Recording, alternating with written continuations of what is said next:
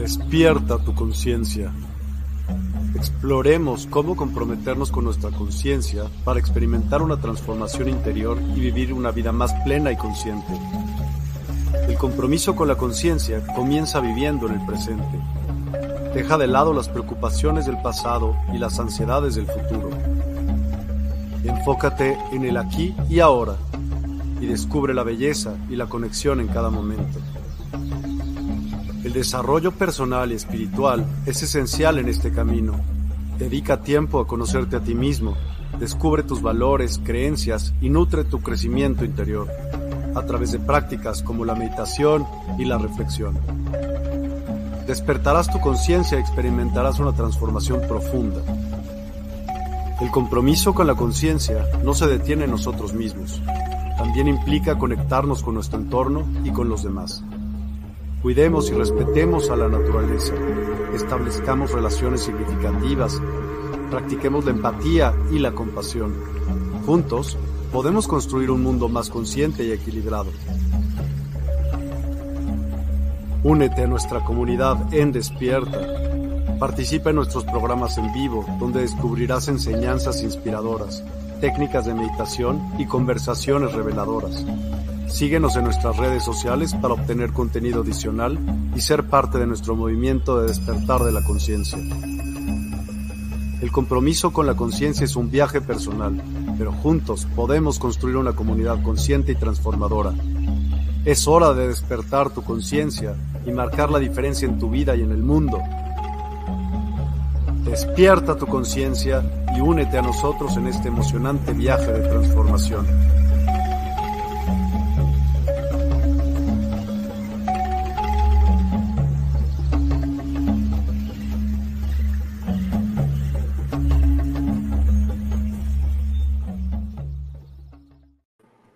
Hola, hola a todas y a todos, ¿cómo están? Muy, muy buenas noches, gracias por acompañarnos. Hoy es domingo 21 de enero, ya se va a acabar enero y acaba de empezar el año, qué maravilla. ¿Cómo estás, Adriana? Bienvenida a Despierta, gracias por estar con nosotros esta noche. ¿Cómo estás? Muchas gracias, Miguel. Estoy muy bien, muy, muy entusiasmada por venir a compartir con ustedes y en este maravilloso espacio. Cuéntame quién es Adriana. Yo he platicado muy poco contigo. Me recomendaron de muy buena fuente de Adriana y de las constelaciones y de Tantra, como hoy vamos a hablar. Platícame quién es Adriana y por qué empezó este camino en su vida. Ok, bien, muchas gracias. Sí, gracias a Nadia Zamora, que fue la que me hizo favor de conectarme contigo. Entonces, eh, mira, ¿quién es Adriana?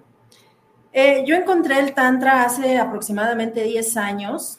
Eh, en, ese momento estaba iniciando la carrera en psicología social y pues por estas cosas que la vida tiene, me encontré con mí a un maestro de Tantra que es Pedro Amcar, que le agradezco mucho que me haya em, facilitado este conocimiento yo llego eh, justamente a, tantra, a, entender el Tantra por un tema de ansiedad.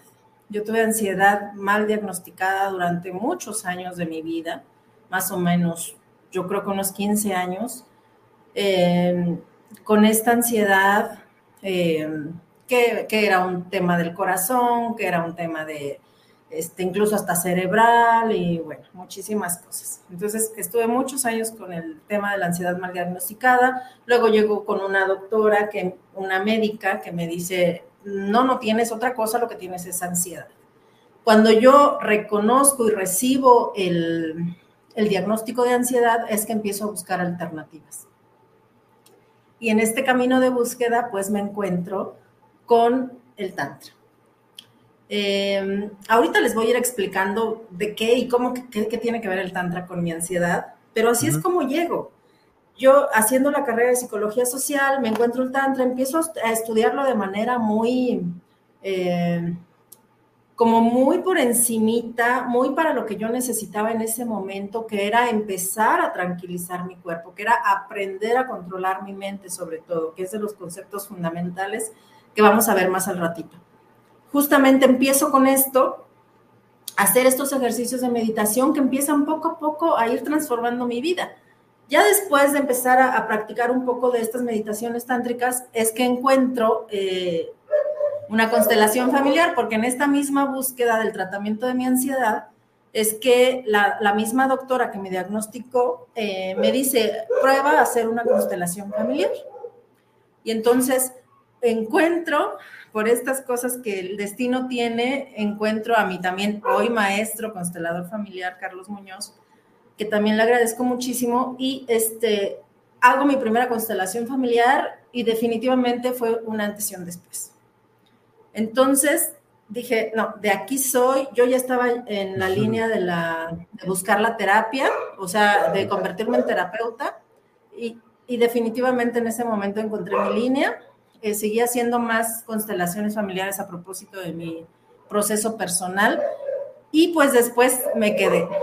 y ahora, con mucho orgullo, pues colaboro con mi maestro Pedro en, en Tantra, ya como terapeuta tántrica, y sigo ejerciendo de manera este, presencial e individual la constelación familiar. Entonces, pues así es como llego, así es como me encuentran estas dos maravillosas filosofías. Y pues aquí estoy, siendo una seguidora, una investigadora nata además, y, y que cada vez me gusta profundizar un poco más en estos temas. ¿Cómo ves? Hola, Lulu.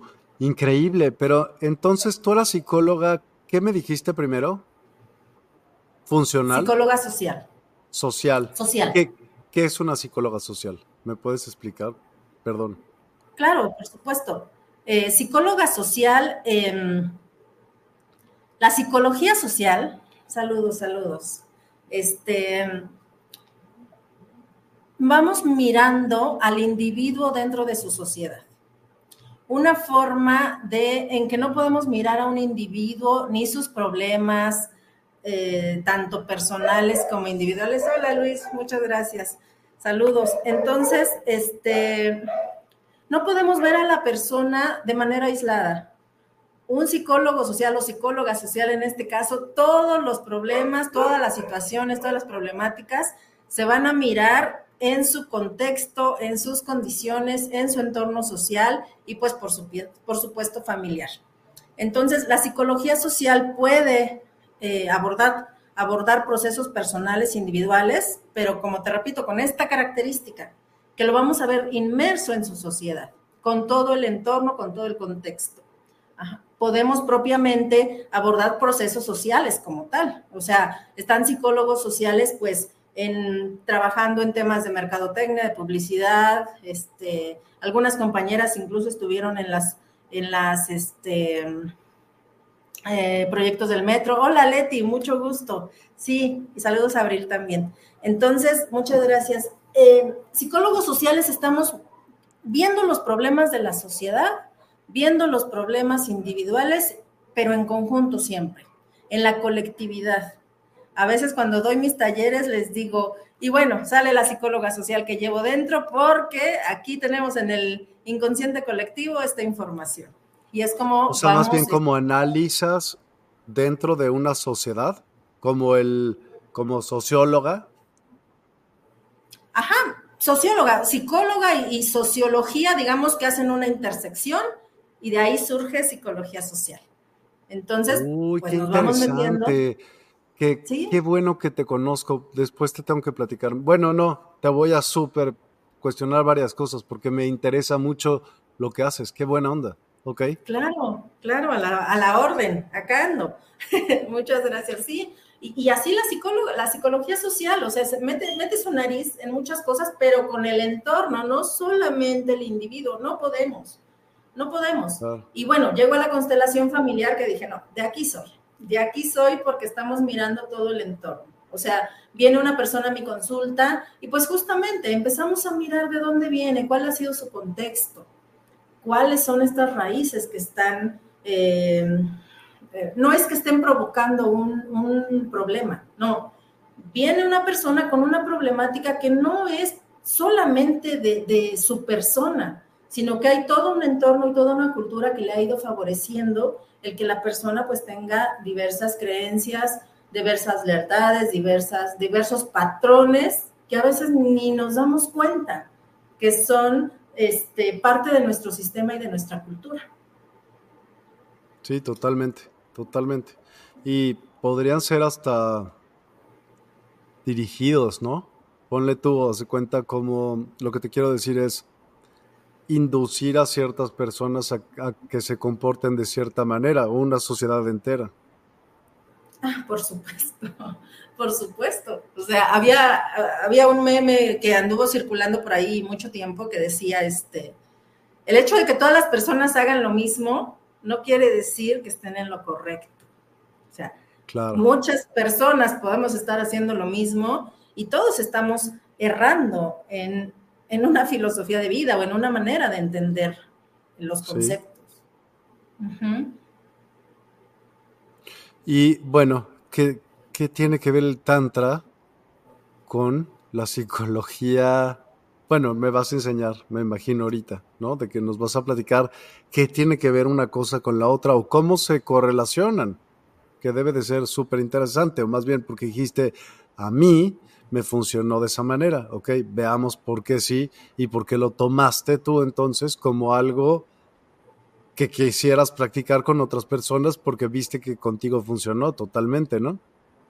Es correcto, es correcto. Y entonces eh, es como mi manera de hacer eh, mi intervención muy particular y personal en los procesos terapéuticos. O sea, como que todos mis talleres huelen a tantra y todos mis talleres huelen a constelación familiar. Hablemos del tema que estemos hablando.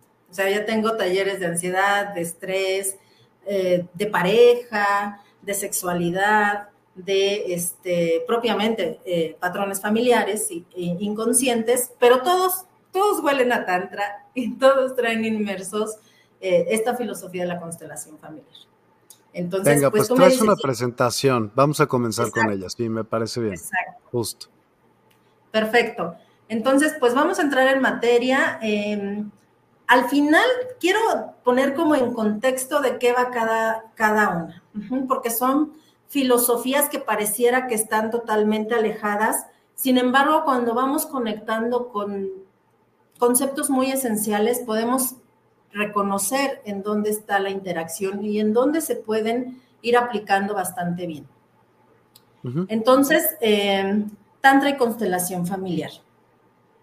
Me gustó mucho esta imagen porque pues eh, hay, mucha, mucho contenido simbólico, que es de lo que también la constelación familiar eh, parte. Entonces, bueno, si por favor no, me, me colocas la que sigue, muy bien, gracias. Entonces, el Tantra, eh, como filosofía, como forma de vida, tiene su origen hace aproximadamente 5.000 años o al menos 5.000 años. Hay vestigios eh, de eh, investigaciones que han hecho que es muy posible que haya este conocimiento más antiguo. Sin embargo, como esta es una, una tradición que en su momento solo era compartido de boca en boca a ciertas personas, no a todos, es por eso que no se tiene todavía recopilada mucha información. ¿De qué, ¿De qué, tratabas de cuenta? ¿Entre tipo de personas en particular, como si fueran, haz de cuenta, monjes o cierto tipo de personas? ¿De qué, de qué variaba eso?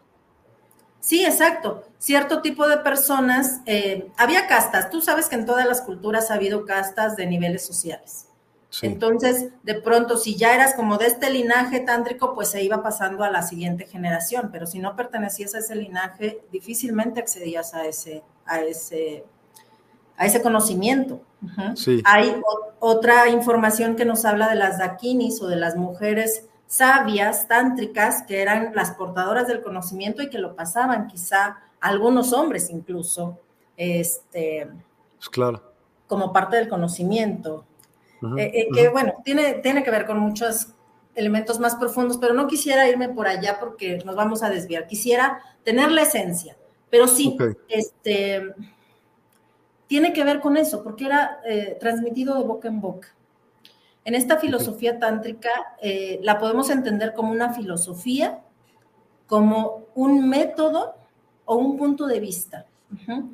Eh, lo que estamos buscando con el tantra es la iluminación, es la liberación de la esencia, la liberación del ser, el conocimiento de esta alma que viene y que está encarnado en este cuerpo que viene a vivir esta experiencia terrenal.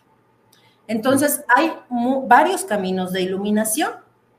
En las filosofías antiguas, sobre todo las hinduistas, pues hay algunos caminos en donde exigen que la persona renuncie a una familia, que renuncie a un trabajo, que renuncie a un modo de vivir más mundano, por así decirlo. Mundano en el sentido que tiene familia, tiene trabajo, eh, tiene el acceso a los placeres de la vida hay unas formas en donde se busca la iluminación a través de renunciar, que son los que se conocen como renunciantes. Entonces, no tienen familia, no tienen trabajo, a lo mejor son monjes que ya se van a ciertas tradiciones o se van a meditar a la India o los antiguos yogis, que eran estos este, renunciantes. Se van a, alguna montaña a, hacer sus votos, a tratar que que en la meditación poco a poco vayan limpiando emociones que se consideran, este, que se consideran, digamos, como venenosas en el sentido que nos van a alejar de nuestro camino hacia la iluminación, hacia la conexión con nuestro universo, con la sabiduría universal. Entonces, el Tantra, en, este, en estos caminos, el Tantra es para la gente común y corriente como para la gente que tenemos trabajo, pues, que no vamos a renunciar a tener una familia, que tenemos familia, que tenemos pareja, que tenemos hijos, que tenemos preocupaciones del mundo, por ejemplo. Pero lo que el Tantra nos va a ir llevando es a conectar con esta esencia, con la presencia, con lo que soy, incluso a conectar con mis deseos, incluso a conectar con mi placer, con mis sentidos. Entonces empiezo a hacer una conexión desde, desde mí hacia afuera. Es por eso que, que, se puede decir que el Tantra es para todas las personas que quieran empezar a llevar una vida mucho más consciente o mucho más presente. Porque empiezo a entender dónde estoy, quién soy. Y sobre todo, eh, algo que, esta filosofía tántrica nos enseña es que el cuerpo físico está acompañado de otros cuerpos, que son un cuerpo mental, cuerpo energético, por así decirlo, y otros cuerpos que le van dando este contenido a mi existencia. Lo que el Tantra nos va a enseñar es que, por ejemplo, la mente esté en donde esté mi cuerpo. Que hace ratito que yo te comentaba, yo empecé por mis temas de ansiedad. Perdón, creo que querías decir algo. No, es que lo último, lo ultimísimo es, tu mente está donde está el cuerpo, tu mente está donde está el cuerpo, no al revés, no tu cuerpo está donde está tu mente. No, tu mente está en donde está el cuerpo pero a veces la mente se va. Mi maestro de Tantra hace siempre un ejercicio bien bonito que, les voy a platicar y que te lo voy a preguntar ahorita. Por ejemplo, dime, Miguel, ¿cerraste la puerta de tu casa antes de venir? Sí. ¿A dónde se fue tu mente? A cerrar la puerta de mi casa cuando, al momento en donde cuando cerré la puerta de mi casa. Exacto. Entonces, la mente en este momento se fue y el cuerpo se quedó. Lo que queremos es que la mente esté en donde esté el cuerpo. Para evitar el momento presente. Exacto, es a lo que vamos. Para estar totalmente presentes. Cuerpo y mente en el mismo lugar. La mente, este cuerpo mental es un cuerpo bien rápido. Dicen que el pensamiento es mucho más rápido que la luz. O sea, el pensamiento... Es como el del... Eh, por eso le llaman taquiones a esa partícula, sí. Ok. Se va. La mente se va donde está el pensamiento, si la dejo ir. Ok, sí. El Tantra habla de un cuerpo en donde está la mente inferior y otro cuerpo en donde está la mente superior. Queremos que la mente superior, que es nuestro observador, es la que le esté diciendo a la mente, sí, sí fuimos, no te vayas, sí cerramos. O sea, ¿por qué? Porque cuando cerré, estaba totalmente consciente y presente. Pero a veces, a veces nos pasa mucho que andamos a la prisa y ya luego, ay, cerré la puerta o no la cerré. Sí. Y no sé si les ha pasado a ti o a quien nos esté escuchando que tenemos que regresar a ver si sí cerramos la puerta o a ver si sí le apagamos al gas, a ver si sí salimos la llave del agua, justamente porque no estamos, mente y cuerpo están en, lados distintos. Entonces lo que queremos hacer es que empezar a activar la conciencia y la presencia para que la mente se mantenga en donde está el cuerpo. El Tantra en estos eh, caminos de iluminación, el Tantra habla también de em, la energía sexual. Entonces, es uno de los de lo, de lo que habla el Tantra y mucha gente llega a buscando Tantra porque dicen Tantra igual a sexo, o Tantra igual a sexualidad, y entonces vamos a ver muchísimas cosas así como muy desbordadas y todo. Y de hecho, muchas personas que buscan consulta tántrica, pues van solamente pensando en que solo trabajamos sexualidad. O sea, sí, sí, sí, por supuesto. Abordamos la sexualidad desde el punto de vista tántrico, pero no solo eso. No solo eso lo que hacemos es justo que la mente y el cuerpo aprendan a estar en el mismo sitio al mismo momento. Y por supuesto que los encuentros sexuales van a ser mucho más placenteros. Ok, decía ahí este, la chica, Luis dice que sí le ha pasado, ajá, y la chica anterior decía, ¿por qué nos disociamos? ¿Por, qué, nos pero disociamos? ¿por qué sucede? Exacto. ¿Por qué? Porque la función de la mente es pensar. La naturaleza de la mente es pensar. A veces llega a haber situaciones de trauma, ya aquí metiendo a la psicóloga y a la consteladora familiar, este, llega a haber situaciones de trauma en donde el cuerpo estaba pasando por una situación muy dolorosa, muy vergonzosa o muy fuerte para el cuerpo y el cuerpo aprende a disociarse. Porque al cuerpo no le gusta que le duela. Entonces manda la mente a otro lugar y el cuerpo se queda. Esto pasa muchísimo. El cuerpo se queda y la mente ya se fue. Personas que fueron muy, muy violentadas o personas que hayan vivido algún abuso, eh, por citar algunos, pero hay eventos muy fuertes que llegan y hacen que la mente se vaya a otro lugar ¿Por qué? Para sobrevivir. No es que lo hayamos hecho mal, sino que para sobrevivir en algún momento de la vida nuestro cuerpo nos protegió y entonces con esta capacidad que tenemos de separar estos cuerpos, la mente se fue a otro lado, yo me quedé acá y luego, ¿cómo conecto? Otra vez.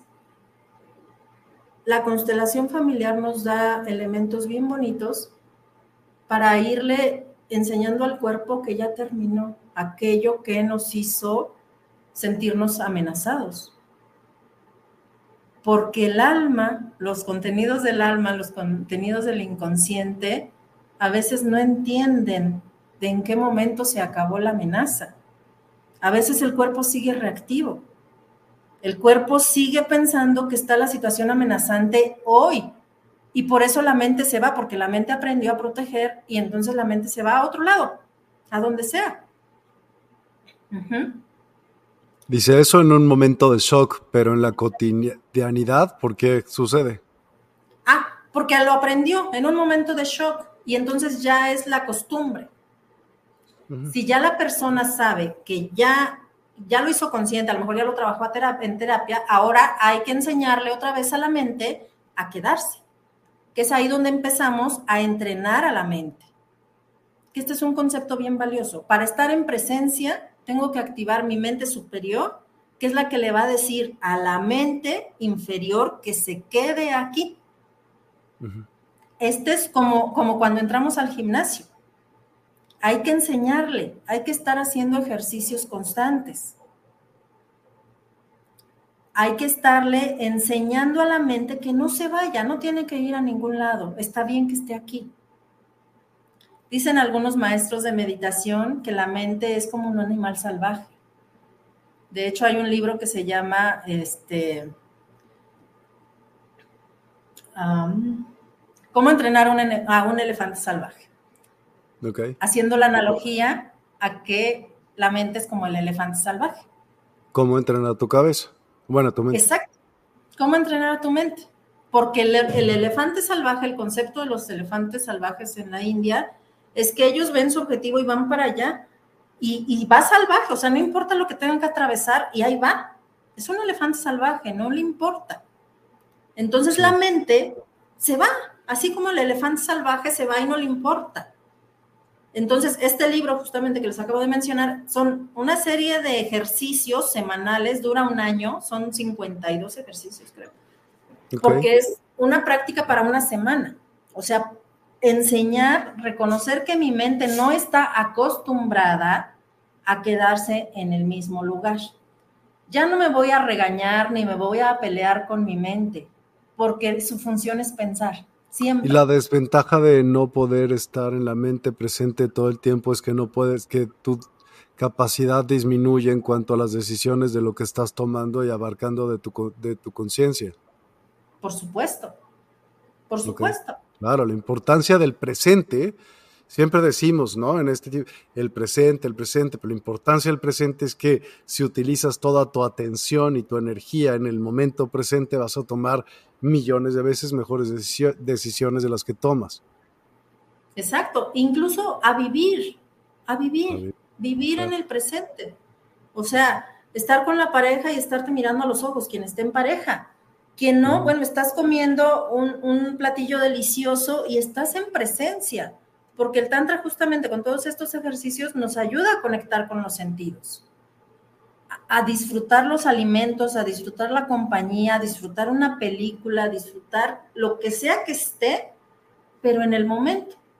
Y esta es una práctica personal, o sea, se vuelve una práctica personal en donde yo tengo que entrenar propiamente mi, mi, elefante salvaje. Sí, te enseñas a pensar de una manera más eh, en control.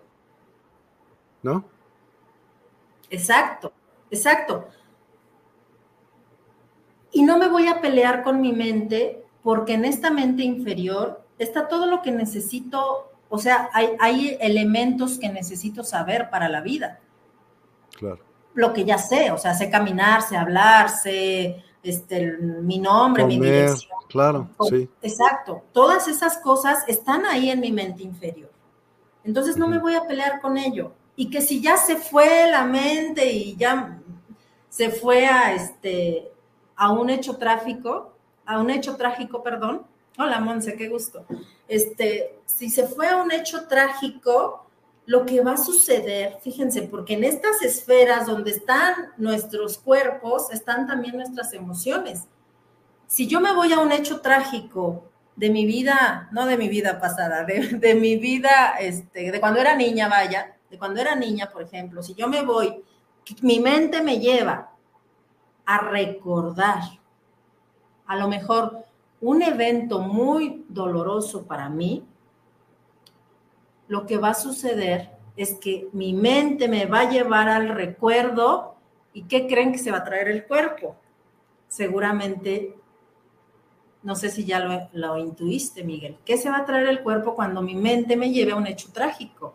El dolor la mente se va a traer a mi cuerpo hoy el dolor. El sentimiento pinche de antes, sí.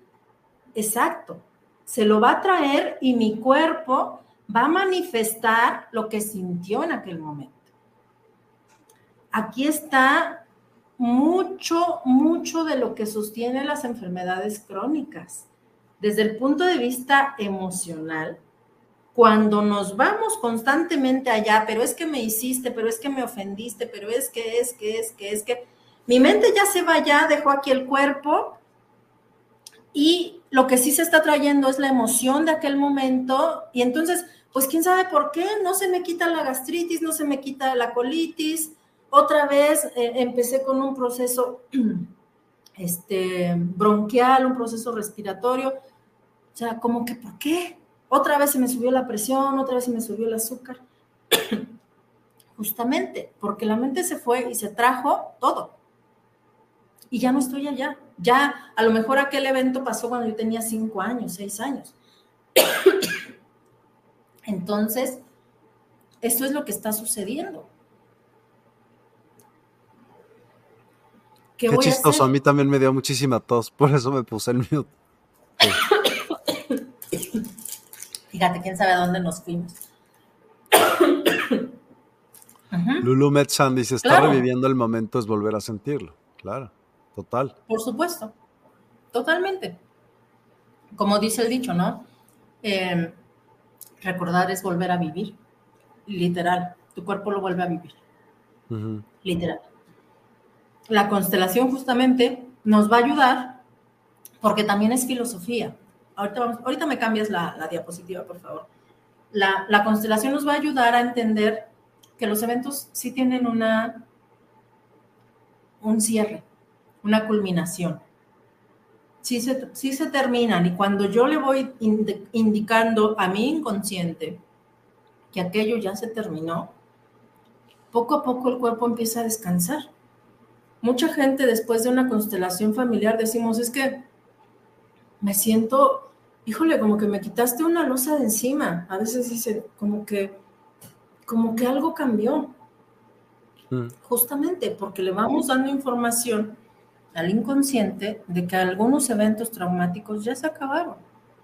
Ya no estás más allá y ahora lo que necesitamos es con presencia colocarme en el sitio de hoy, en el presente no es necesario. Cuando, cuando aprendo, fíjense, esto es, esto es, este, estos ejercicios de Tantra nos ayudan a hacer anclas con mi pensamiento para enseñarle que ya no necesita irse al pasado. Ya no necesita irse porque es un evento que ya se terminó. Aquí dice este. Quetzalcóatl, bien. Y hablándonos de la energía sexual, esta tiene que ver con el segundo del segundo chakra. ¿Qué, pasa si este chakra está abierto o cerrado? ¿O hay algún otro tipo de desequilibrio en este chakra? Sí. Se habla de que los chakras se nos bloquean, ¿no? Desde el punto de vista tántrico. Y eh, cuando trabajamos sexualidad tántrica, trabajamos con los dos primeros chakras, primero y segundo chakra, porque el primer chakra es la raíz, segundo chakra ya es donde están mis vínculos.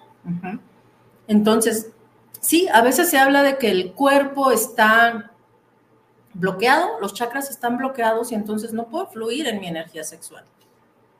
No puedo vivir de manera eh, plena y satisfactoria un encuentro sexual.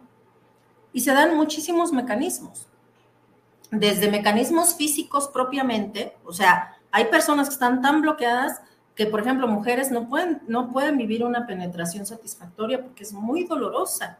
Entonces ahí ya algo, hay un bloqueo también físico. Em,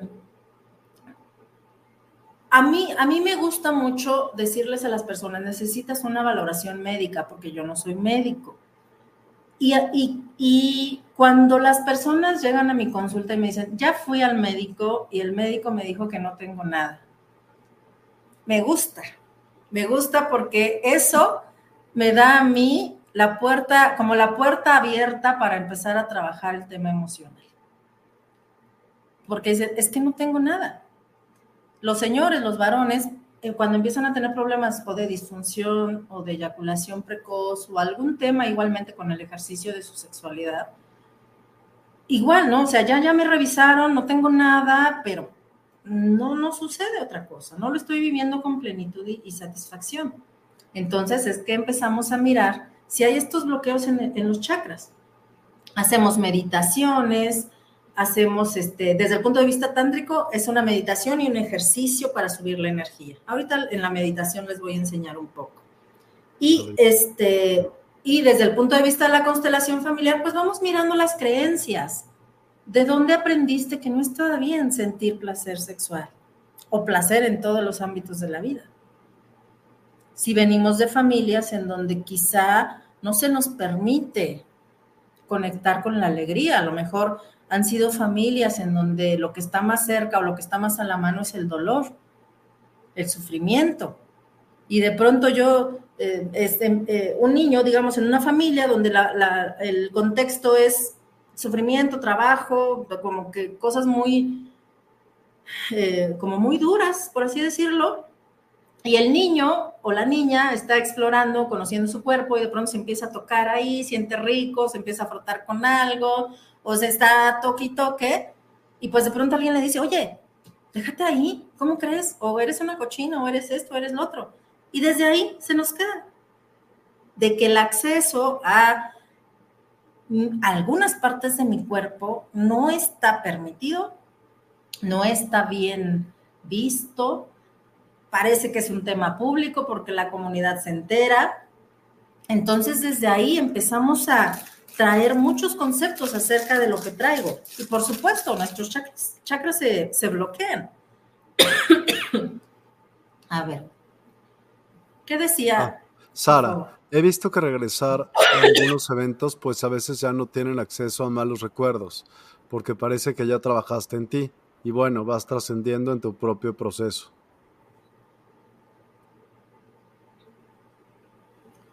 Elizabeth, eh, Oje, por favor, ¿puedes decirme qué opinas de las terapias de los psicólogos para llevarnos al pasado y recordar el evento, seguir ellos para poder sanar?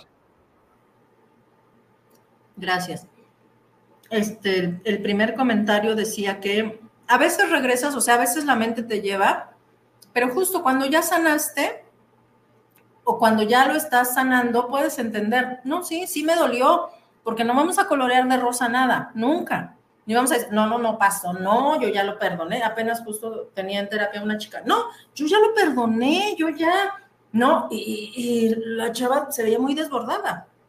Le digo, espérame, no vamos a colorear de rosa nada. Si en su momento esta relación te lastimó, vamos a trabajar eso que te lastimó para permitir, como si trajéramos un bote de basura que hay que vaciar. Entonces hay que sacarlo y aquí va ligado a la otra pregunta que dice, hay, hay, hay, reconozco que hay modelos terapéuticos que lo que están buscando es provocar un momento catártico. O sea, propiamente, a ver, cuéntame de pe a pa qué sucedió y la persona entra en crisis o entra en catarsis como para limpiar. Eh, mi, postura no, no es por ahí, porque les repito, yo en mi propia búsqueda del tratamiento con la ansiedad llegué a varios modelos terapéuticos en donde la propuesta era tocar la catarsis y después hacer una liberación. Desde mi punto de vista, no es necesario. Desde mi punto de vista, este, no es necesario empezar buscando a veces yo con mucho respeto a los procesos digo, no es necesario buscar en el drenaje, no es necesario. Si el momento del problema actual me lleva a esa situación traumática, por supuesto que la abordo. Como en esta chica que les decía, ella me decía, ya, ya lo perdoné, ya, y se veía muchísimo enojo. Yo, espérame, ¿qué sientes? ¿Qué está pasando ahí adentro de tu cuerpo? Y justo, sí, se le vino una catarsis con todo lo que traía guardado de ese momento. Vino la catarsis, se presentó y entonces decimos, sí, ya terminó. Sí sucedió, pero ya no estamos ahí. Y es donde se da la liberación. Hay quien a propósito, vamos a, buscar allá, hacemos catarsis y ya pero ¿qué pasa? Que quedamos muy cansados. Y a veces, a veces, es como, a veces, no, no digo que todas las terapias, hay muchas terapias que son muy buenas y muy sanadoras. Desde mi perspectiva, desde mi punto de vista y desde lo que a mí me funcionó, no es necesario. ¿Por qué? Porque quedas muy agotado. Y a veces es como si solo mostraras tu bote de basura lo, lo, riegas todo, sale, haces toda la catarsis y luego, bueno, lo vuelves a guardar y ya te lo llevas otra vez. A veces así funciona. A veces no, a veces sí, lo sacas y ya, como que si se fuera a la basura y circula. Entonces, lo que quiero yo decir aquí, no hay este, la mejor terapia ni la mejor forma de hacer. Lo que a mí me funcione, eso está bien, porque somos muy diversos y cada quien tenemos un maestro y un sabio interno, una sabiduría interna que nos va a mostrar qué terapia me, me hace bien, qué terapia le va dando paz a mi corazón, qué terapia me hace sentido conmigo misma. Ese va a ser mi camino. Si alguien aquí dice, bueno, pues que yo voy, mi terapeuta, hacemos catarsis y me siento muy bien, adelante. Hay que continuar, porque a lo mejor esa es tu forma pero afortunadamente estamos en esta etapa de la información en donde podemos podemos ser dueños también de nuestro proceso. Yo apelo mucho siempre a la sabiduría interna. Yo, siempre digo, tú, nosotros somos nuestro propio maestro. Y cuando nos ponemos en manos de un terapeuta, lo estoy haciendo también desde mi libre albedrío porque con este terapeuta mi, corazón y mi alma va teniendo paz. A veces, si ya no vibro, si ya esta terapia me, hace, en vez de que encuentre bienestar, estoy encontrando malestar, es posible que ese momento ya haya terminado con este terapeuta. Y entonces yo sí, yo continúo en mi proceso. A mí me encanta lo que dicen los carnets del Seguro Social, que dicen, recuerde que el principal responsable de su salud es usted me encanta, porque es darle el poder a la persona de por favor acuda a sus citas, vaya, llévese a, atender. Igual aquí yo digo, hay que llevarnos nosotros mismos a hacer terapia en donde nos vamos sintiendo bien, donde mi corazón se siente más ligero, donde mi alma se siente más tranquila, donde mi vida empieza a cambiar hacia un bienestar para mí. Esa es la, la como la señal de que voy bien, porque hacer terapia siempre es para ir encontrando el bienestar que mi, cuerpo necesita. Eh, bueno, no sé si, si, creo que se me fue un comentario o vamos bien. Vamos bien, vamos súper bien. Bueno, dijo Lulu Metzan, así es, cada paciente requiere un manejo diferente. Yo coincido, como que la medicina debe de ser específica, no general porque cada organismo es distinto, totalmente. En mente, en percepción, en todo, sí. En todo, en todo, en todo. Entonces va a haber quien le funcione y le encante un modelo y va a haber quien ese modelo no, no me sentía a gusto. Ok, ok. Entonces, vamos, gracias Beatriz. Buenas noches. Entonces, exacto. Cierto, coincido contigo. Tu maestro interior te indica que debemos hacer y hacia dónde nos debemos dirigir para lograr nuestro propio bienestar y cada persona sobra con que resuena. Gracias por ese pensar. Exacto, sí, muchas gracias, porque de eso se trata, de, em, recuperar el, el liderazgo personal, de recuperar que yo soy la que me pongo en tratamiento y que soy ¿a, quién decido seguir? ¿En qué terapeuta me, coloco para empezar a, llevar mi proceso de sanación? Ajá. Entonces, bueno, regresando a estos conceptos del Tantra, vamos a la liberación a través de la expansión. No vamos a negar nada, no, no somos renunciantes, somos, vamos a estar conectando con mis sentidos. Por eso algunas prácticas de Tantra van en conectar con el gusto, conectar con el olfato, conectar con eh, el tacto, con la vista, porque estoy conectando desde acá. Cuando yo conecto desde, desde mi ser, justamente me empiezo a expandir porque empiezo a estar en sintonía y sincronía conmigo mismo. A veces muchos patrones culturales o muchas cosas nos hacen sentir que estamos descompuestos. ¿no? Es que a mí a lo mejor alguien que tenga gustos muy particulares dice, pues es que estoy descompuesto. Cuando conectamos con nuestra más profunda esencia, difícilmente le vamos a hacer daño a alguien más, ni, y ni siquiera a nosotros mismos, porque estamos conectados con la luz. ¿Sabes algo con, con tratar de ser una mejor persona tú para contigo siempre. O sea, de mejorar siempre, en cada momento, estar comprometido con eso. Exacto. Cuando te conoces más. Cuando yo doy los talleres de, sexualidad, por ejemplo, siempre partimos de una premisa. Les digo, vamos a descubrir cómo es tu sexualidad. ¿Cómo es la tuya? A descubrirla. No la que te dijeron, no la que tú pensaste que reprimiste y entonces está descompuesta. No, no, no. Vamos a permitir que esta piedra preciosa emerja y que se nos muestre, porque tú eres el poseedor de esa piedra preciosa, pero vamos a, mirarla, a quitar todas las capas que están inmersas ahí. Y entonces entramos en un ejercicio de conocimiento, de aceptación, de búsqueda y de apropiación personal. De hecho, estos talleres que doy los doy en tres módulos, que es descubrimiento, desbloqueo y apropiación estos tres módulos justamente para ir pelando estas capitas que de pronto no me dejan ejercer mi sexualidad de una manera plena y saludable.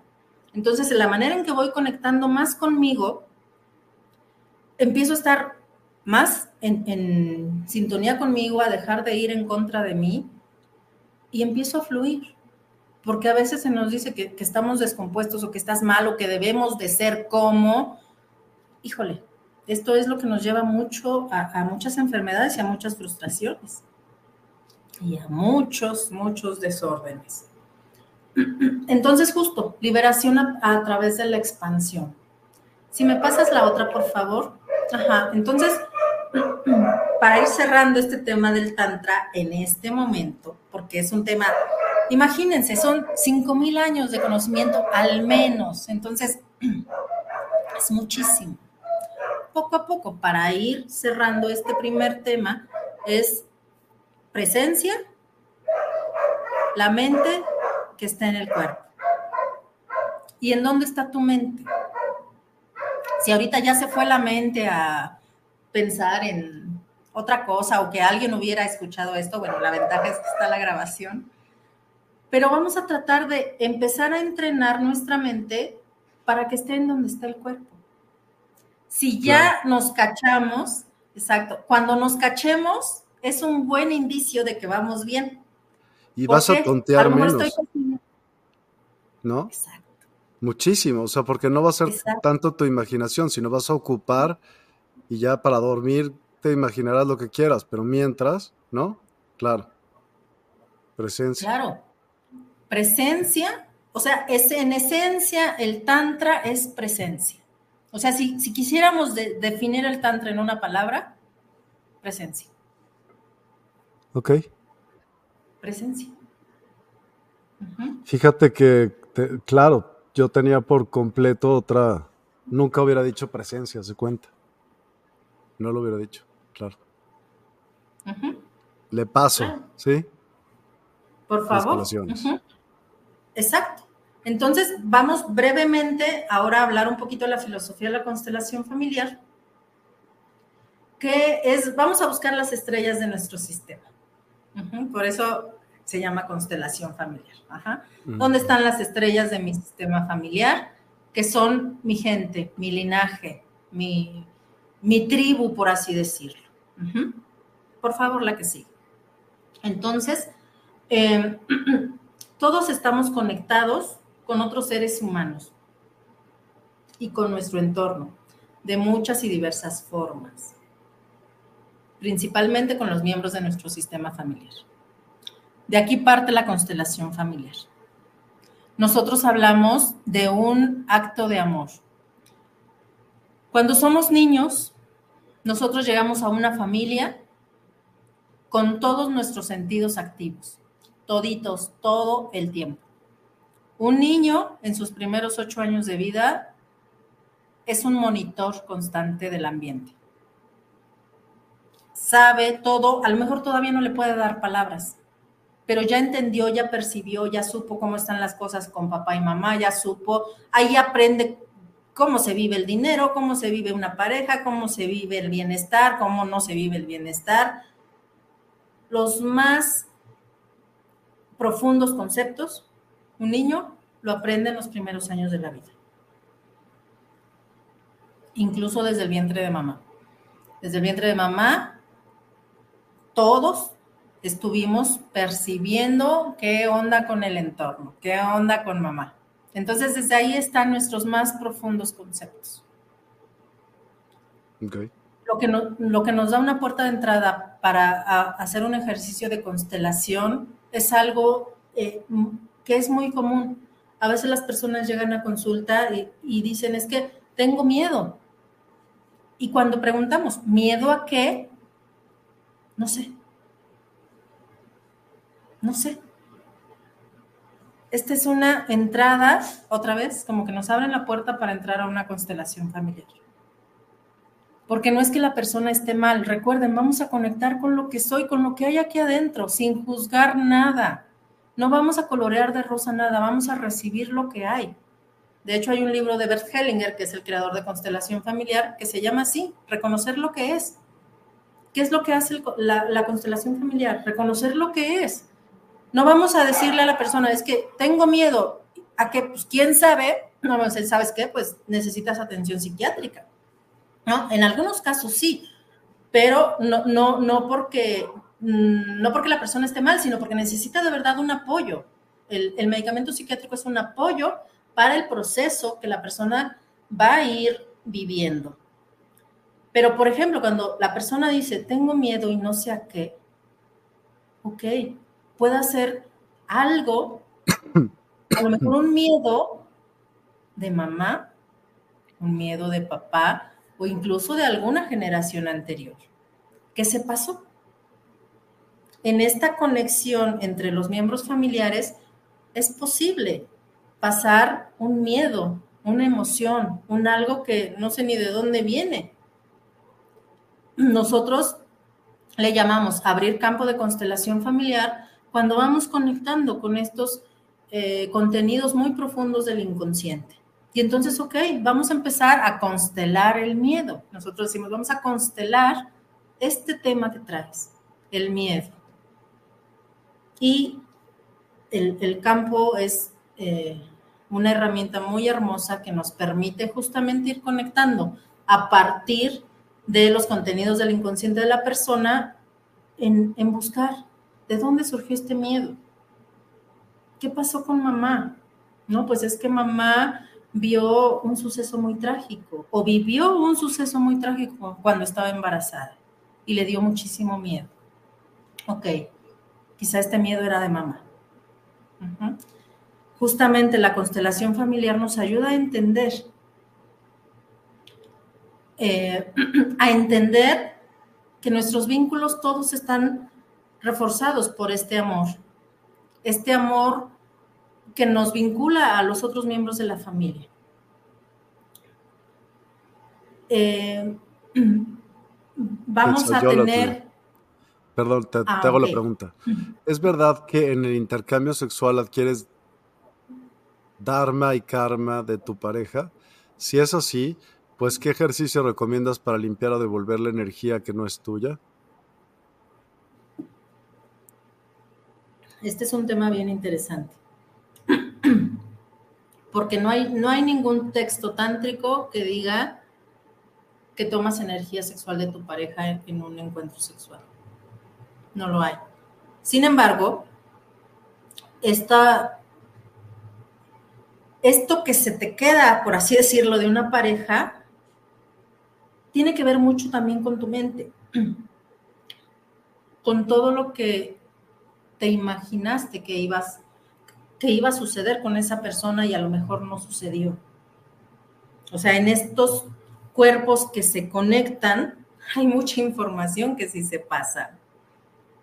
Hay sus dudas, hay muchas discusiones a, a propósito de lo que se pasa y lo que no. Desde constelación familiar también quedamos vinculados con una pareja, sobre todo si hubo hijos, y vamos a estar vinculados para toda la vida pero los ejercicios que yo hago justo vinculando tantra y constelación familiar es hacer un cierre con amor para devolver justamente este amor que en algún momento se, se, vivió o lo que se vivió en la relación y para hacer el cierre de esta relación. Porque a veces decimos, es que me quedé atorado, es que sigo pensando en aquella o en aquel. Pues sí, porque hay mucho de mi concepto mental, amoroso, todo lo que me vincula con el otro. Entonces, necesito cerrar el ciclo, lo que se dice como cerrar el ciclo. ¿Qué ejercicio recomiendo? Pues este, de, hacer quizá una constelación familiar para cerrar el ciclo con esta persona. Em, ahorita estoy tomando un diplomado en terapia holística que va mezclando esto, que también habla mucho de estas limpiezas como tal energéticas, para, separar, para separarnos porque con una pareja somos, hacemos una pareja y a veces hacemos hasta una simbiosis. Hay muchas cosas que no se pueden explicar, pero cuando tenemos una pareja, no sé si les ha pasado, que, que están como muy vinculados con una pareja y piensan en la pareja y les llega un mensaje o les llama por teléfono o algo aparece de la pareja y nada más estaban pensando o ustedes, ay, le voy a mandar mensaje y el otro dice, ay, estaba pensando en ti, mire, te iba a decir esto. Ah, bueno, estamos vinculados. Y desde constelación familiar está sustentado que estamos vinculados y hay vínculos que no se van a terminar, sobre todo si hubo hijos, pero la relación sí se acaba. Si hubo hijos, yo voy a estar vinculada con el papá de mis hijas, por ejemplo, para toda la vida aunque ya no somos pareja desde hace tiempo. Pero existe un vínculo y un vínculo muy amoroso porque pasamos vida. Entonces vamos a empezar a acomodar también, em, ¿cómo será? Como el poder de nuestras relaciones, lo importante de las relaciones. O sea, el Tantra nos ayuda a vincularnos en un encuentro sexual desde el amor, no tanto desde desde solo lo carnal o lo terrenal. No solo desde eso, sí, por supuesto, que el cuerpo participa, por supuesto. Pero la idea es conectarnos desde el amor incondicional que nos da el quinto chakra.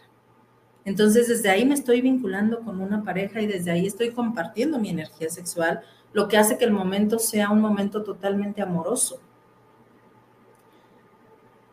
Cuando voy este, esta relación se acaba, bueno, pues es necesario también entender que mi mente y mi cuerpo entiendan que esto ya se acabó y pongo el amor en un sitio seguro, reconociendo lo que es mío y reconociendo lo que es de él. Porque, híjole, es, bien complejo. En, constelación familiar hablamos de sentimientos adoptados. Podemos adoptar, como ahorita el tema del miedo que les estaba diciendo, era un miedo de mamá, entonces es un sentimiento adoptado. Podemos adoptar sentimientos de mamá, de papá, quizá de los abuelos, quizá de los tíos, de los tíos este, hermanos de papá o mamá, o de las parejas, o de la pareja. Entonces, a veces pasa, o sea, estoy bien enojada y yo no soy así, pero el otro, bien enojón, bien así, este sentimiento no es mío, entonces, si yo me cacho y me reconozco de, a ver, a ver, a ver, pero esto no es mío, y, lo hago consciente yo solito, solita, puedo decirle, ¿sabes qué? Con todo mi amor, respiro profundo y le digo, este sentimiento no es mío. Con todo mi amor te lo de regreso. Con todo mi amor, desde la conciencia.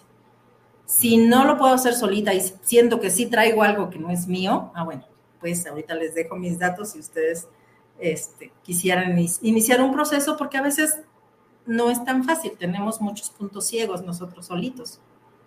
Es normal, ¿no? No nos podemos mirar el ombligo tan fácilmente. muchas gracias, ahí están mis datos de contacto. Ajá.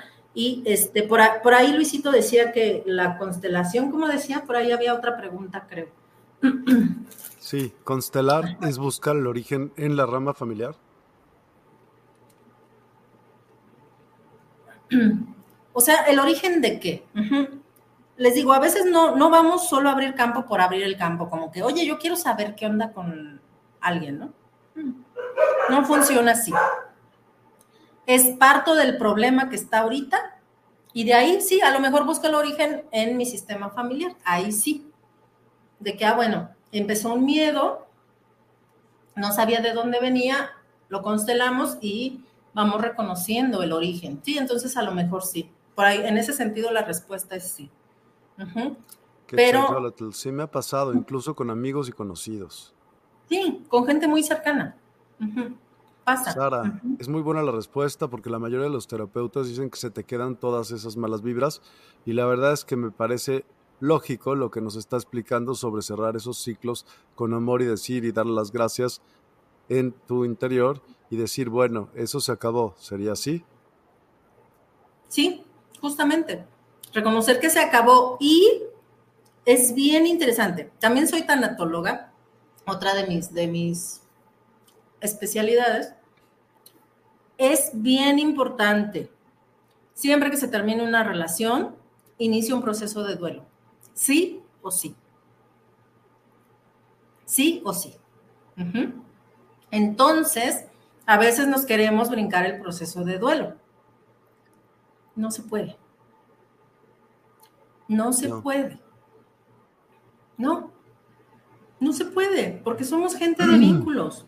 Somos seres sociales. ¿Ven cómo sale la psicóloga social que llevo dentro de repente? somos seres sociales. No se puede. No se puede. Entonces, si termina la relación, si reconozco, sabes que ella se acabó, si terminamos mal, a lo mejor necesito ir sanando en mí, sanar esa relación en mí.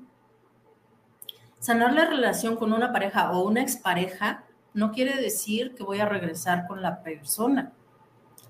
Mi, tiempo va, mi, mi cuerpo va a necesitar un tiempo para sanar esa relación para integrar en mí lo que ya no es mío, devolver todo lo que no es mío, y entonces se va cerrando el ciclo.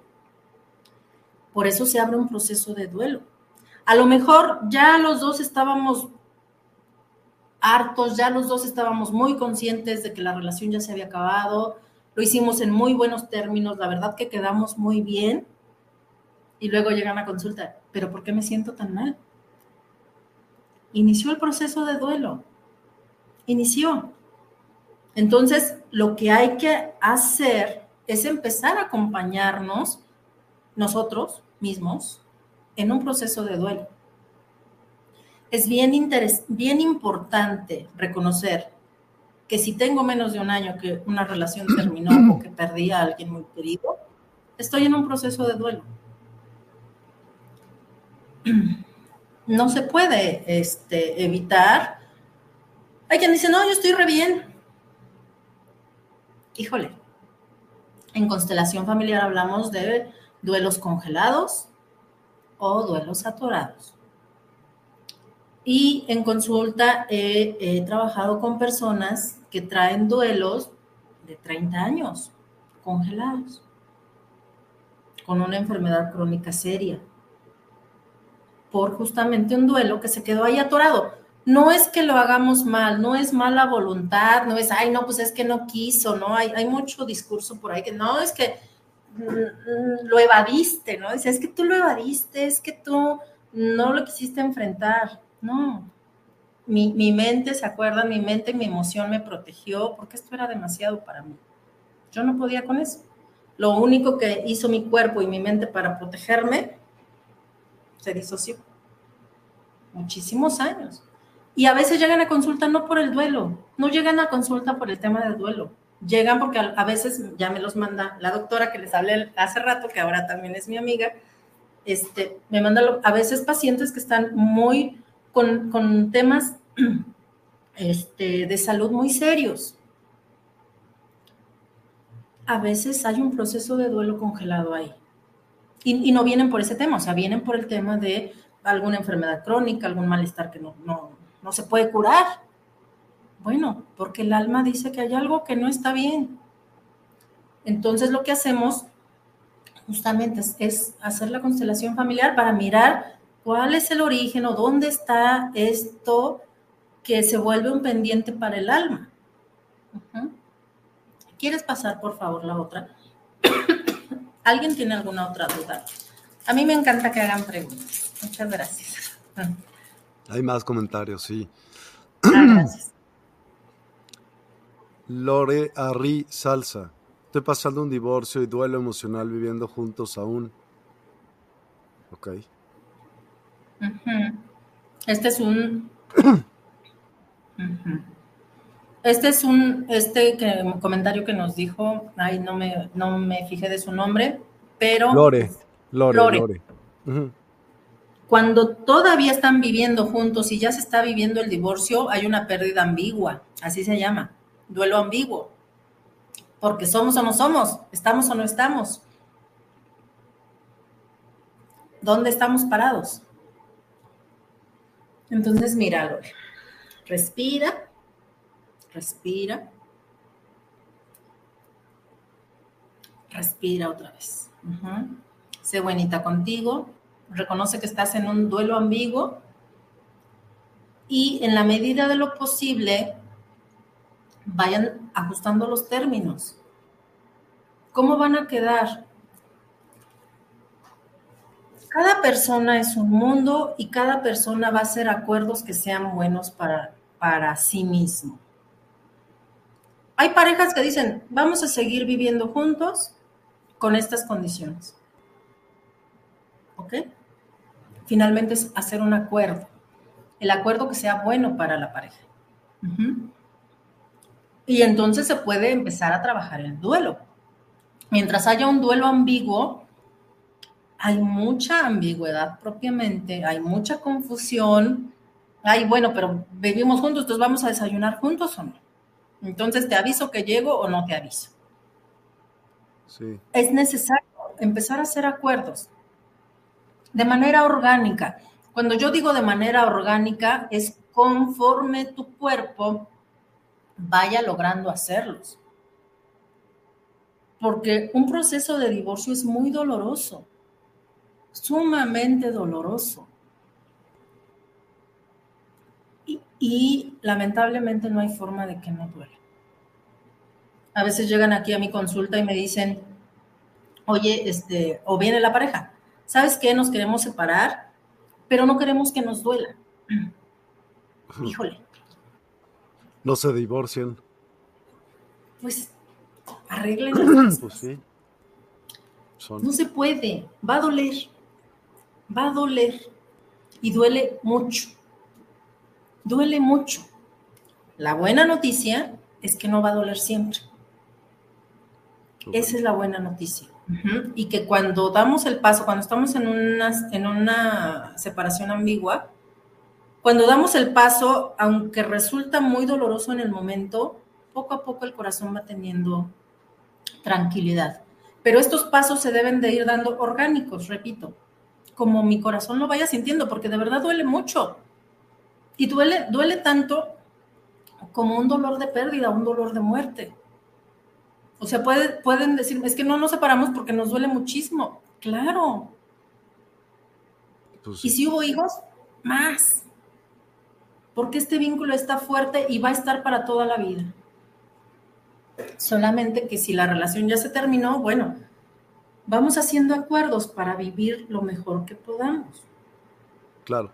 Susana Moreno, ¿cómo se sana una ruptura con un narcisista? Híjole. Lo, lo, bonito de constelación familiar es que nosotros no hacemos diagnósticos. Entonces, finalmente es una ruptura. Entonces, pues vamos a sanar en tu corazón lo que sea necesario para sanar en ti de esa relación. Quizá entender, entenderte te va dando luz, cómo me relacioné con esta persona y hacerte cargo. ¿Se acuerdan hace rato que les mencioné el libro de reconocer lo que es? Es por alguna situación, mi corazón vibró con este hombre, con esta persona, empiezo a sanar esto en mí, en mi corazón. y me hago cargo totalmente del proceso. Me hago totalmente de mi proceso de duelo. Recuerden, si terminamos alguna relación, estamos en proceso de duelo, querramos o no. No hay forma de no estar. Lo más, lo más suavecito que podemos hacer es tratarnos bien.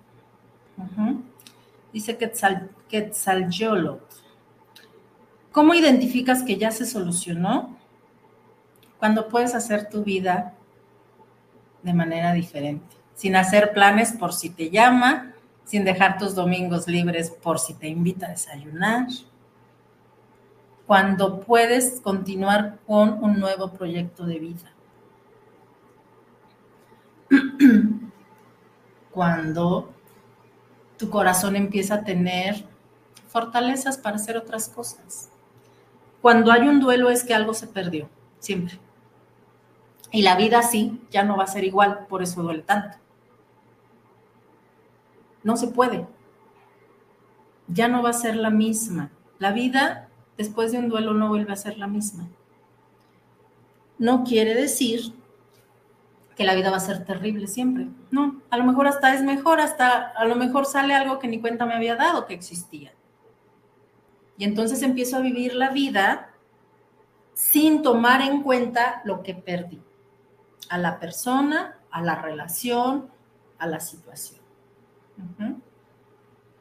Y los duelos pueden ser por parejas, incluso por mascotas, de que todavía le estoy hablando al, al gato y pues el gato ya no está, ¿no? O pienso, voy al mercado, ay, le voy a comprar mi, mi, gatito, bueno, este año perdí dos gatitos, entonces la otra vez igual le voy a llevar al mirruño, ¿no? Y ay, bueno, mirruño. Todavía mi mente, mi cuerpo, pues sí, no, no, no, no le cae que, que ya no está, ¿no? Entonces, cuando podemos empezar a, a vivir la vida sin aquello que perdimos, es cuando podemos decir que el duelo está sanado. No hay carreritas en procesos de duelo. No es posible tampoco aventajar el duelo. Me va a llevar al menos, al menos un año, ocho meses, un año, al menos. Pero depende, depende de la persona, depende de las circunstancias, depende de lo que cambió, depende. Pero poco a poco voy sanando. De esto se trata. Sara, correcto, la parte del duelo es complicada cuando la llevas y lo haces solo, pero aprendes que tienes que existir ese proceso. Si no sanas y cargas y cargas ese punto hasta que ya lo pasas y bueno, lo que sigue. Exacto, exacto. Gracias, gracias Susana. Gracias. Gracias. Elizabeth Oje. Eso me pasa con una persona, lo recuerdo y llega un mensaje, no funciona nuestra, no funcionó nuestra relación. Creí que era la persona ideal, eso quiere decir que sí lo era y que nuestros eh, sentimientos fueron reales. Aunque no pudo ser, mi terapeuta me dijo que recordara que no fue una pérdida porque no me pertenecía. Vino a enseñarme para que aprendiera. Ahora trato de entenderte que fue una experiencia con una enseñanza en mi vida. Y acabas de decir algo bien hermoso, Elizabeth. Ah, qué bueno. Gracias, Lore, qué bueno. Sí duele, duele, duele. La buena noticia es que no va a doler siempre. Y trátate bien, trátate bien. Sé buenita contigo en el sentido de que duele, duele. Hay una clase que yo doy que se llama Botiquín de Emergencias Emocionales, justamente para tener nuestra cajita con nuestro botiquín de lo que necesito para tratarme bien en mi proceso de duelo. y, y, ahorita este, que estaba diciendo este, el comentario anterior, este, les voy a hacer un regalito, bien bonito, para toda la gente que, este, justo ella, ¿no? que sí lo era, es que sí lo era.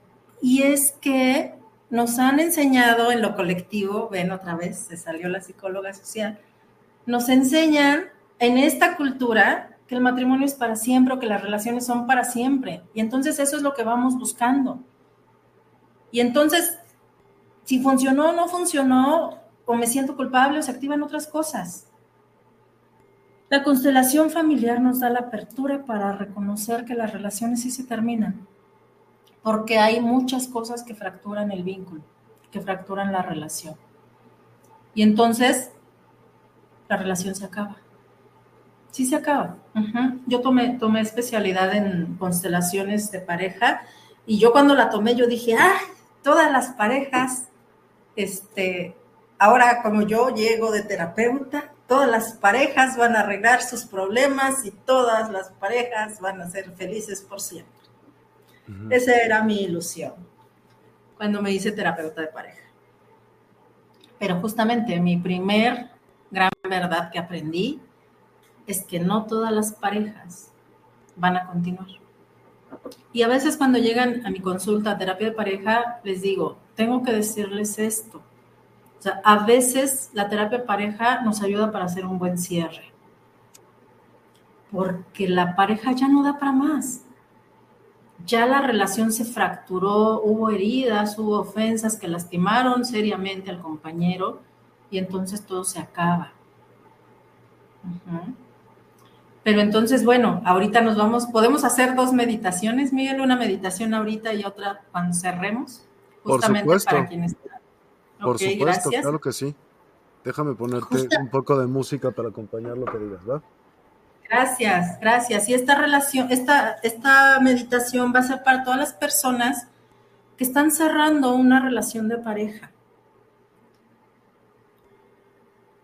que sienten que algo ahí todavía está y que a lo mejor todavía mantengo la esperanza de que funcione o mantengo un pendiente, como un ciclo abierto. Entonces, todas las personas que, estén pasando por una situación de duelo de pareja, por favor la van a hacer por divorcio.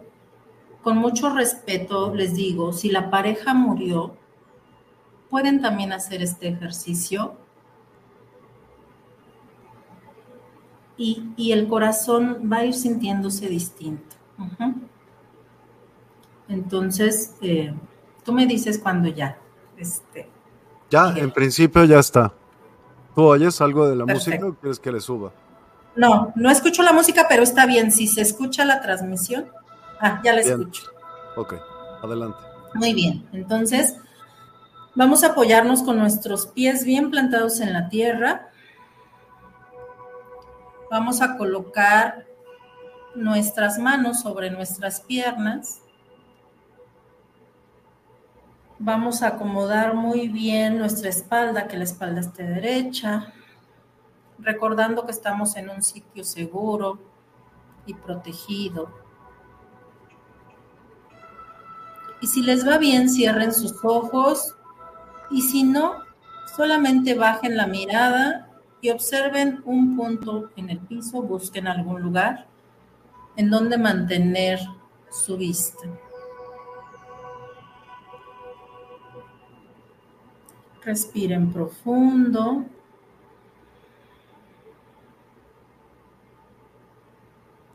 Y ahora vamos a hacer tres respiraciones, inhalando por la nariz. Y vamos a exhalar por la boca como diciendo, ah. Una más, respiro profundo por la nariz. Y exhalo por la boca con un... Ah.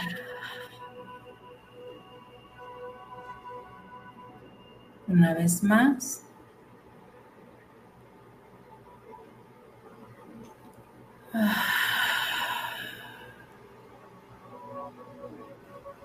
Si tengo mis ojos cerrados, voy a visualizar a la persona que fue mi pareja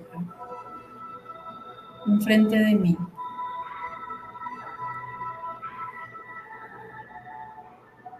Voy a visual, visualizar que la miro,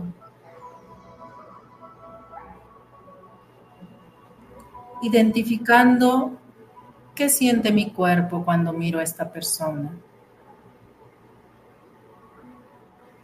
En este momento no voy a negar nada. Recuerdo que estoy protegida, que estoy en un sitio seguro. Y dejo que mi cuerpo me muestre cómo se siente cuando mira a esta persona. Si hay algún sentimiento que se siente incómodo en mi cuerpo, vuelvo a respirar por mi nariz y lo exhalo por la boca.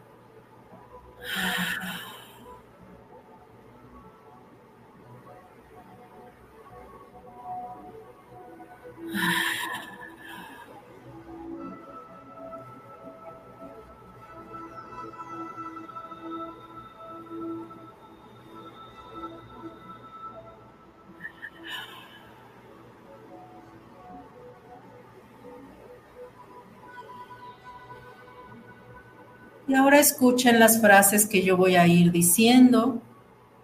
Y si alguna de estas frases te hace sentido, se la repites a esta persona que fue tu compañero o compañera de vida.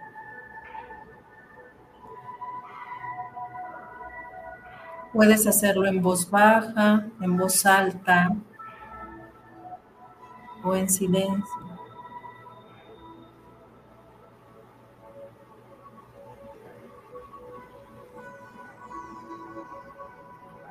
La verdad es que te amé profundamente.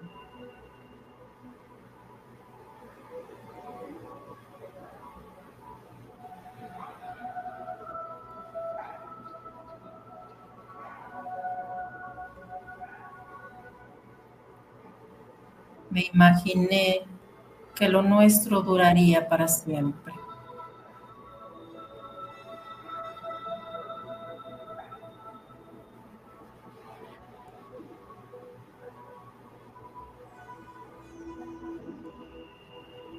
Ahora veo que no fue así.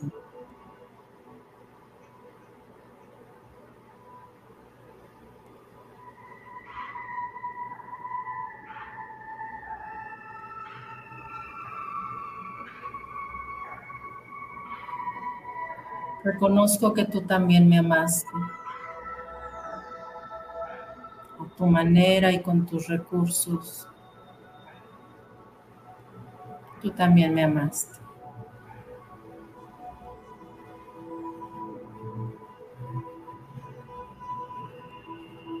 Ahora integro todo ese amor en mi corazón.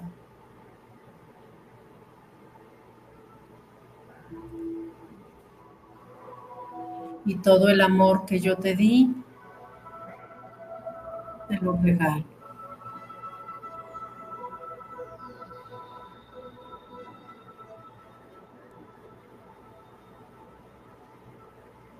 Gracias por todo.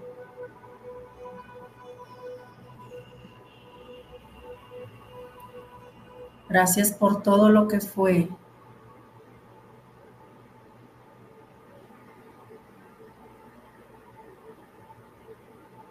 Gracias también por todo lo que no fue.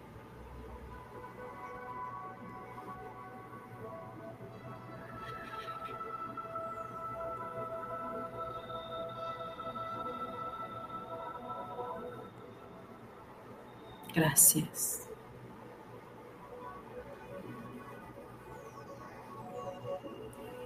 Ahora tú por tu camino y yo por el mío.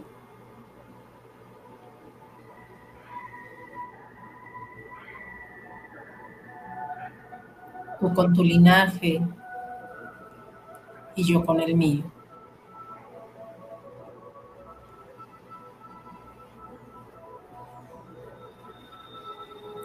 Gracias por todo.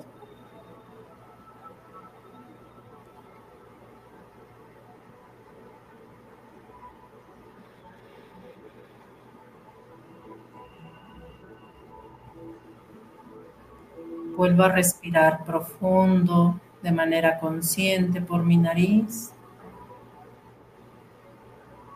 Y exhalo lento por la boca con un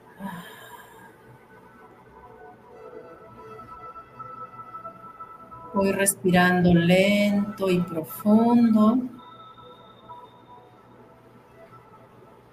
Y vuelvo a exhalar por la boca, lento y suave. Voy desvaneciendo la imagen.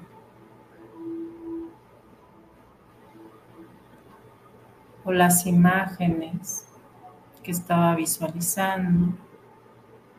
La voy desvaneciendo.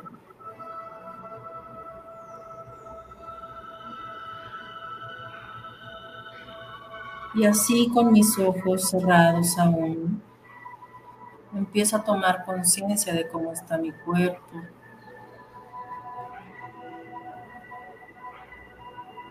Desde las plantas de mis pies. Tomo conciencia de mis rodillas, de mis piernas, de toda mi zona genital y de mis caderas.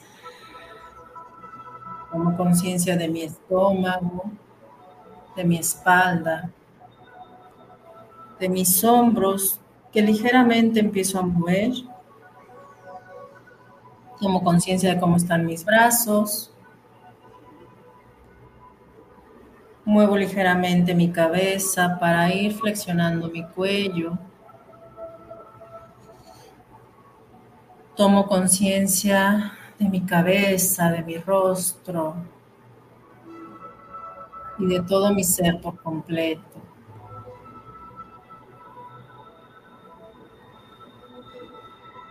Y así con mis ojos cerrados empiezo a visualizar mi entorno. Empiezo a visualizar en dónde estoy, qué hay alrededor. Tomo conciencia de los olores del ambiente, de la temperatura del lugar. empiezo a escuchar hermosa melodía que está de fondo y todos los sonidos que estén en el, en el ambiente.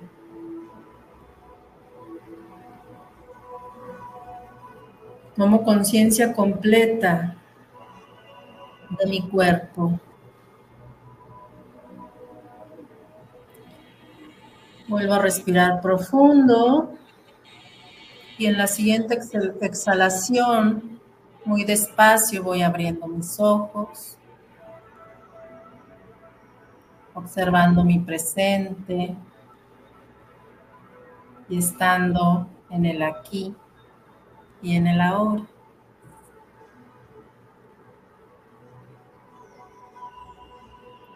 Música Medicina. Descubre el poder sanador de la música medicina en despierta.online.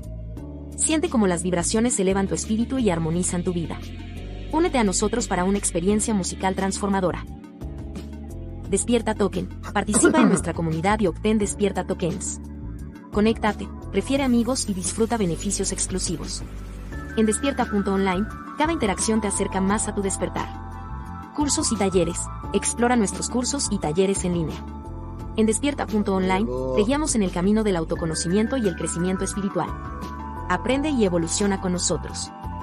Sesiones personalizadas. En despierta.online ofrecemos sesiones personalizadas para tu desarrollo espiritual. Obtén orientación y apoyo específicos para tu camino hacia una conciencia ampliada. Oráculos. Experimenta la magia de los oráculos en despierta.online. Descubre guías ancestrales y perspectivas modernas que iluminarán tu camino. Padrísima comunicación, padrísima. Muchas gracias a ti.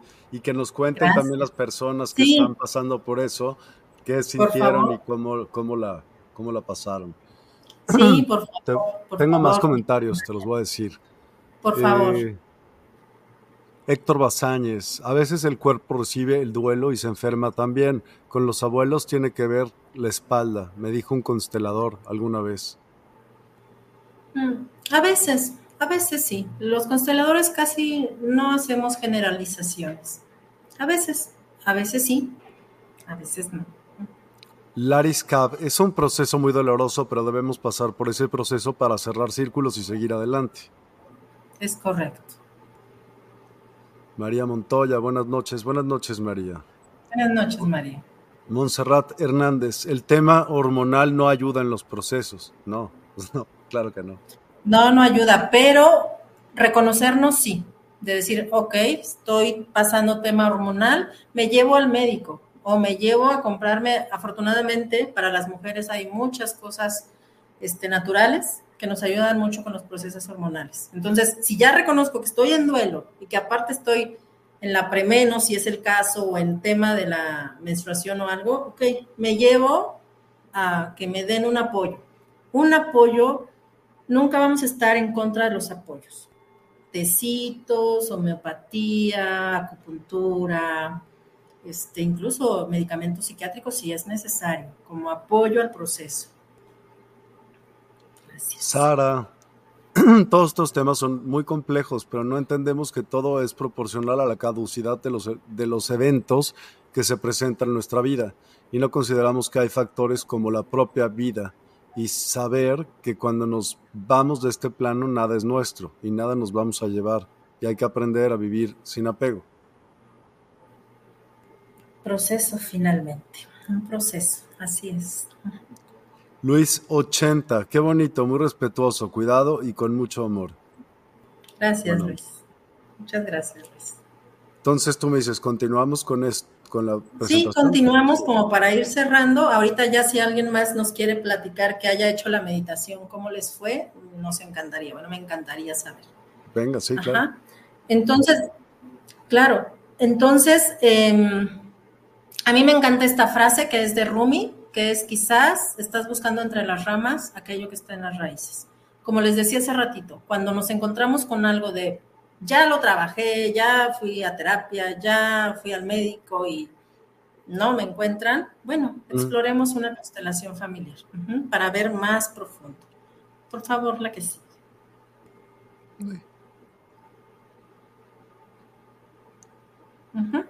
Y bueno, en la constelación familiar, de manera muy breve, voy a hablar de los órdenes del amor, que es como nuestra columna vertebral. Entonces, Bert Hellinger, que repito es el, la persona que, que funda las constelaciones familiares, habla de órdenes del amor. Y él nos dice que el amor en los sistemas familiares es como el agua o el agua de un río, por ejemplo. Y el orden es o el jarro donde pongamos el agua o el cauce de un río, en el caso que estemos hablando del agua del río. O sea, él dice, todo el amor necesita un orden. Primero va el orden y luego va el amor. Cuando el amor se desborda o cuando el amor se desordena, es cuando tenemos un problema o un Dice Hellinger, las consecuencias de que el amor se desborde siempre serán trágicas. Trágicas en el sentido de que podamos empezar a vivir una, enfermedad o que podamos empezar a... Nuestras relaciones nunca se dan, nunca, no estoy disponible, vibro con gente que no está disponible. ¿Por qué? Quizá porque el orden está desordenado o porque no hay un orden. Pensémoslo en términos simples. Cuando un río se desborda, es que el cauce se perdió por la razón que ha sido. Exacto, genera un caos. Hay un gran caos y entonces lo que sucede es que hay que volver a que el agua tome su cauce. Entonces, en términos muy generales, esta es la columna vertebral de la constelación familiar y es donde vamos a empezar a identificar por qué nos desordenamos o por qué a veces la vida nos es tan difícil o por qué no podemos cerrar un duelo? ¿Por qué traemos algo que duele tantísimo durante mucho tiempo? Sí. Por favor, la sigue. Y este, bueno, esto es lo que les decía del, del, río cuando se desborda, puede causar un desastre. Este es el río que va. Ajá. Y justamente en constelación familiar lo que decimos, así es la vida. El agua es, el, perdón, la vida es como el agua del río que fluye. No hay forma de que el río vaya para atrás. El río tiene que ir fluyendo en constante este camino. Por favor, la que sigue. Y este, los órdenes del amor son tres, que voy a hablar de manera muy general, porque, bueno, tengo un curso completo para hablar de estos órdenes del amor. Entonces, porque son bastante extensos, pero en términos muy generales. Entonces, los, los órdenes del amor son pertenencia, jerarquía y dar y tomar. Por favor, la que sigue para hablar del orden de la pertenencia, perdón, de la jerarquía. Jerarquía es aquel que llega tiene el primer sitio. Entonces, en una familia llega primero papá y mamá. Papá y mamá tienen la misma jerarquía. Entonces, a veces las jerarquías se rompen cuando en una familia se le da prioridad a los hijos en vez de a la pareja. Esto es muy común en nuestras sociedades mexicanas, ¿no? Donde las mamás nos convertimos en, en, perdón, las mamás tenemos hija, hijos, y entonces nos olvidamos del marido, ¿no? Como que el marido pasa a un segundo término. Esto es muy común, porque nos dice la sociedad justamente, ahora tus hijos son lo primero. Sí. En este punto, jerárquicamente, hay un desorden en el amor. primero la pareja, luego los hijos, porque llegó primero la pareja. Y entonces ambos son los papás de estas criaturas y ambos tienen ante ellos una jerarquía igual. O eso es lo que hay que empezar a construir. Porque a veces se alía mamá con los hijitos para estar en contra de papá, o al revés, papá se alía con los hijitos para estar en contra de mamá, y otra vez el orden ya perdió su, su orden propiamente, ya se desordenó el sistema. Ya no hay orden. Ya no hay orden. Y ahí es donde vamos teniendo muchos problemas. Ajá. Entonces, eh, en este nivel de jerarquía también nos dice Bert Hellinger, vamos a, amar con la misma fuerza a nuestros padres, a nuestros hermanos y a la pareja en este primer sitio del amor. O sea, con la misma fuerza vamos a amar a una pareja, a nuestros hermanos y a nuestros padres. Cuando llegan a consulta, a veces, este, por temas de pareja, un problema de pareja, pero a veces no se está mirando a la pareja, sino en realidad todavía están mirando a sus padres. Todavía hay un tema pendiente con sus propios padres. Entonces, la persona no está disponible para una pareja. Y bueno, ahí vamos tratando de buscar el amor. si hay alguna duda. si hay una duda, que cómo, que si puedes recomendar algún ejercicio para el momento presente, para mantenernos en el momento presente. Claro, con gusto. Ahorita lo vamos a hacer en la meditación final. Venga. Ok. ¿Le sí, vamos a hacer otra o, o nos seguimos? Sí, claro, claro. Va. Entonces, ahorita les enseño una para mantenernos, que es muy, muy, muy bonita y muy fácil. Entonces, la jerarquía, la pertenencia, todos pertenecen al sistema familiar. El sistema no va a aceptar exclusiones. Todos pertenecen, hayan sido como hayan sido, todos los que tengan lazo sanguíneo con mi sistema o las parejas, que hayan sido mis parejas, una pareja importante, por supuesto, que pertenece a mi sistema.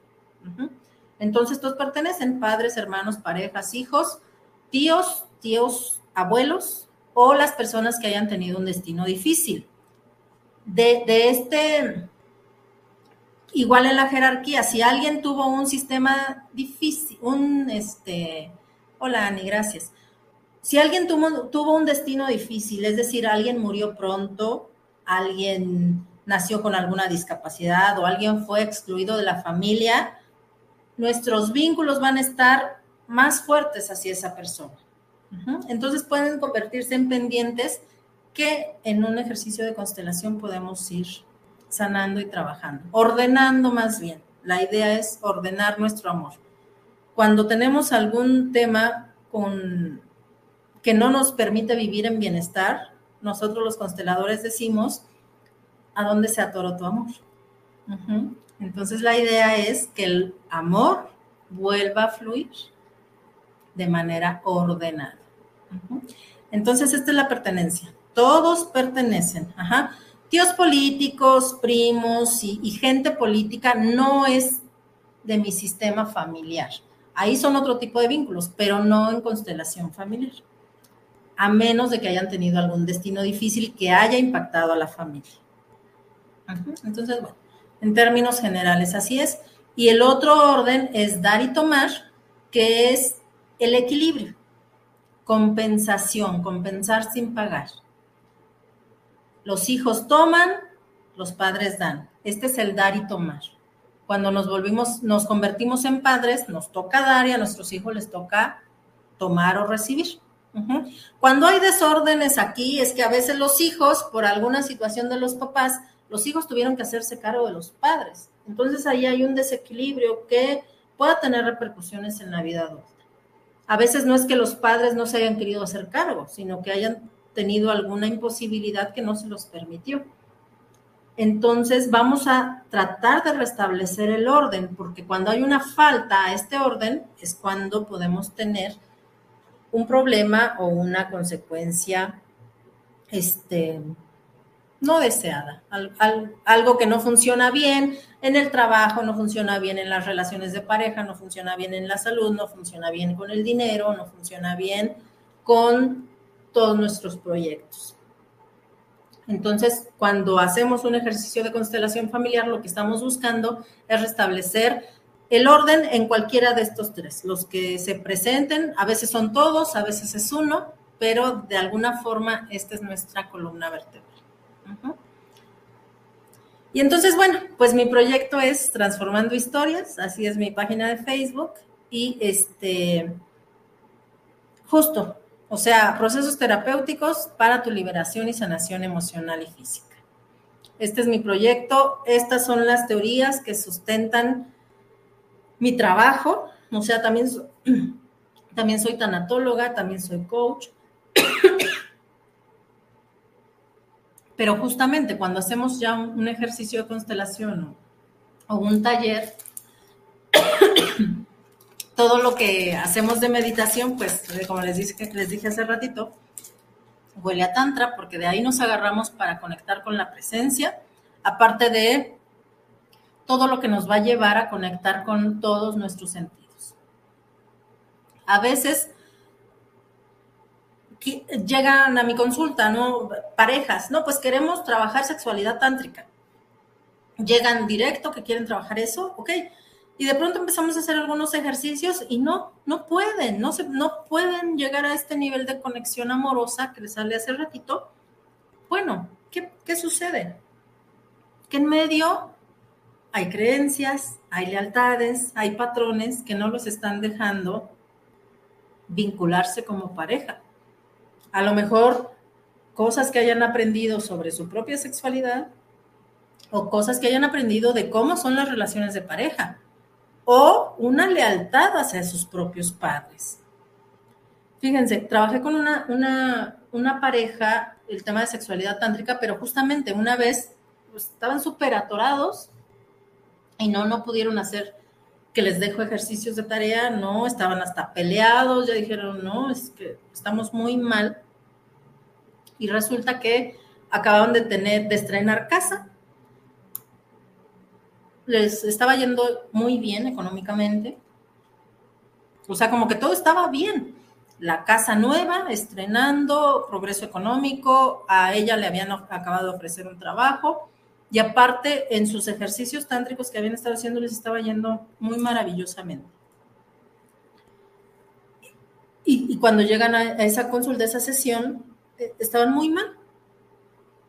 Y bueno, abrimos campo y ellos me dijeron, vamos a hacer constelación porque algo nos está pasando.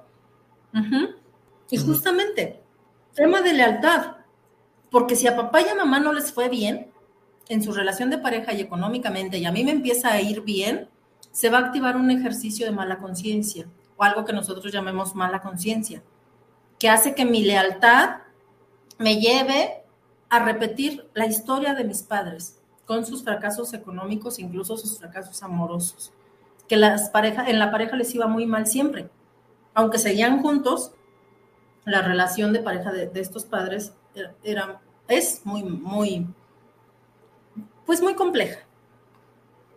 entonces a lo que llegamos fue a este ejercicio, esta activación de mala conciencia. ¿Cómo es que me está yendo tan bien a mí cuando mis padres no pueden vivir esto? Entonces mi amor ciego infantil se activa y lo que quiere es estar igualito que papá y que mamá. Cuando ambos lo reconocieron, dijeron, sí es cierto. Y entonces hicimos un ejercicio para honrar a los padres, respetando la forma en que ellos tienen para vivir su adultez, su relación de pareja y su, economía, para que ellos puedan tomar lo que ahora están recibiendo. Y aquí empezamos a resignificar el concepto honrarás a tu padre y a tu madre. Porque honrarás a tu padre y a tu madre quiere decir darles la honra, o sea, dar honor. O sea que con mi vida voy a hacer lo que mejor pueda para dar honor a tu vida. Y entonces pudimos acomodar de una manera muy amorosa. Y bueno, por supuesto que ya después pudieron continuar con sus ejercicios tántricos y, han llegado a conexiones bien lindas. Justo esta imagen que puse aquí es algo que se le llama en algunos textos como el beso tántrico. Porque es un ejercicio bien bonito y bien profundo. Entonces, bueno, espero haber sido clara en estos dos conceptos, en estas dos ramas y de la forma en que las voy vinculando. Espero haber dado al menos generalidades en ambas teorías que como les digo, pues es, son muy densas, muy profundas, pero que nos llevan a tener procesos de sanación muy hermosos y muy orgánicos, muy amorosos. No, pues padrísimo. Tenemos muchos comentarios todavía, déjame ponértelos, por favor. Eh, Gracias. Lore Arri Salsa, qué bonito, dejé de sentir culpa, de llorar y sentí menos dolor. Gracias. Con la meditación. Qué alegría, Lore. Sara, ese punto sobre los hijos me gusta mucho, porque lo he escuchado mucho en personas y por eso se presentan situaciones de ruptura, porque no se prioriza a las personas. Sí. Exacto. Susana Moreno, cuando tuve a mi bebé, mi esposo quería ponerle nana porque quería que yo estuviera para él y yo me rehusé y se perdió nuestra relación. Órale. Sí, caray. pues sí. Ani Sandoval, buenas noches, Miguel, invitado especial. Buenas noches, ¿cómo estás, Ani? Amigos del chat, saludos. Excelente tema. Gracias. saludos, Ani. La familia es bien importante y esa información es muy valiosa. Gracias. Saludos, Lulu. Gracias. Como un patrón. Exacto. me encanta ese concepto de honrar. Muchas gracias, dice Luis 80. Muchas gracias, Luis. Ani Sandoval, ¿en serio? ¿Y cómo es? Esa parte ya no sé cuál sea. Cuál sí, yo también no sé a qué se refiere. Beso trántico debe ser, ¿no? Beso trántico debe ser. Ah, bueno, ahorita les digo. Y este, a lo mejor, a ver, ahorita que nos explique, pero quería decir que lo de la nana, que le iba a poner nana, o sea, el punto es ponerse de acuerdo con la pareja. no, no tanto si lo de la nana estaba bien o no, sino para qué significaba para ti que alguien más cuidara a la niña, ¿no? A lo mejor ahí hablan, hablarlo como pareja. Aquí es lo que a veces se pierde, que las decisiones se van tomando en individual cuando ya somos pareja. Entonces, sobre todo las decisiones del cuidado de los hijos, eh, es importante que se tomen en, en pareja. A veces cuando vienen aquí papás de adolescentes a la consulta, uno de los serios problemas con la disciplina de los adolescentes es eso, que papá y mamá no se han puesto de acuerdo. Entonces, ¿cómo, qué le vamos a decir al muchacho? Si, si por un lado le dan un para un lado y por el otro para otro lado, no hay algo concreto. Entonces, tenemos en pareja que ponernos de acuerdo. Si por alguna razón que digan, no puedo hablar con mi pareja nunca, hay que trabajar la relación de pareja. Hay que ver qué está impidiendo la comunicación. A veces son temas de pareja o a veces son temas personales. A veces son temas que no me dejan a mí expresarme. A lo mejor yo desde nunca, desde chiquilla, nunca pude expresar lo que verdaderamente sentía. Entonces, lo llevo a mi relación de pareja y no puedo comunicarme con mi pareja, que es mi compañero de vida o compañera. Entonces, hay muchas cosas ahí que ir desmenuzando. Entonces, bueno, ahí están mis datos. Ahorita vamos a hacer la meditación. Por favor, quien guste estar al tanto de mis, de mis talleres, mándeme un WhatsApp y yo lo, incluyo para eh, mandarle la, promoción. También en Facebook estoy como Transformando Historias o como Adriana Chávez y en el Instagram como Adreche. Trato de poner mi publicidad donde sea y este, pero bueno, si están interesados en Oye, pero por Adri, para el WhatsApp, dilo en viva voz, porque este programa también se va a podcasts. Entonces, pues ah, sí, muchos lo ven, pero otros no lo ven. Entonces, mejor deletrea, haz, o sea, porque los del podcast no lo ven, ¿no? Ok, muchas gracias. Sí, el WhatsApp es 56 10 68 91 62. Repito, 56 10 68 91 62. Facebook Transformando Historias o Adriana Chávez. Eh, quien todavía sea de escribir correos electrónicos, también estoy ahí muy pendiente en Adriana Chávez Pérez 09 arroba gmail.com y en el Instagram como adri-chp por favor, ahí estoy al pendiente. Cuando dice CHP es CHP. Ah, sí, CHP, perdón. Gracias. Porque si no, mucha gente no sabría de Che, correcto. ok, ok, sí, sí, gracias. Tienes razón. Instagram, adri-chp. Súper. Gracias. Entonces, este, pues, si ahorita no hay otro comentario, vámonos a la meditación final les voy a enseñar este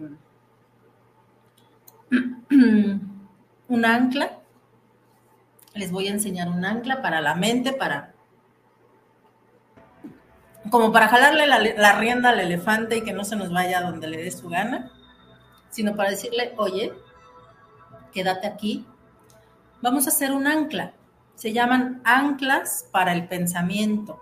Hay muchas anclas en este momento les voy a enseñar una y es, nuevamente, apoyo mis pies por completo en el piso.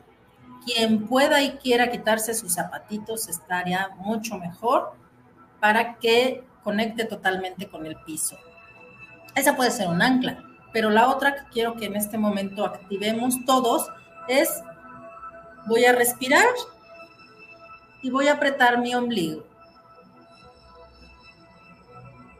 Díganme si alguien puede pensar algo mientras aprieta el ombligo. Pero casi no. Entonces, respiro y mi mente la voy a colocar en donde estoy apretando mi ombligo. De manera que en este momento la mente tiene que poner atención en apretar mi ombligo. Si de pronto me doy cuenta que mi mente ya se fue, seguramente apreté el ombligo gentilmente la regreso, gentilmente vuelvo a apretar mi ombligo. Entonces voy a apoyar mis pies sobre el piso, sobre la tierra, aprieto mi ombligo, respiro profundo por mi nariz y ahora voy a exhalar también por mi nariz. Exhalo despacio. Recuerden de apretar el ombligo. Inhalo y exhalo.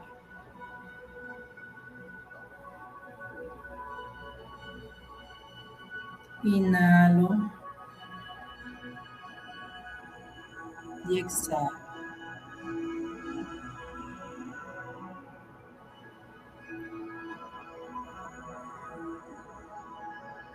Vamos a hacer una meditación para conectar con nuestros padres.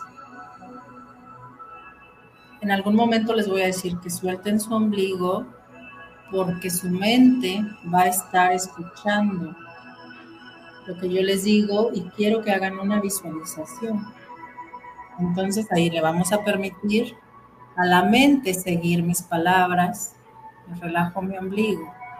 Yo les digo cuando lo vuelvan a. Ahorita respiro apretando mi ombligo, respiro por mi nariz, exhalo por mi nariz.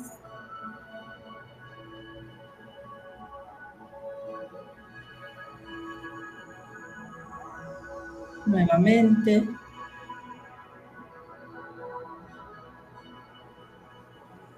Vuelvo a inhalar. Y en la siguiente exhalación, relajo mi ombligo. Relajo mi ombligo completamente. Y voy a empezar a visualizar a mis padres, a papá y a mamá. Si por alguna situación no conocí a alguno de los dos, voy a visualizar una silueta, porque finalmente hay un único y verdadero Padre y una única y verdadera Madre. Si es el caso que papá y mamá ya no están en la vida terrenal, de igual forma los visualizo, porque ellos son mis únicos y verdaderos padres y lo serán toda mi vida. Y su lugar en el linaje nadie lo puede tomar.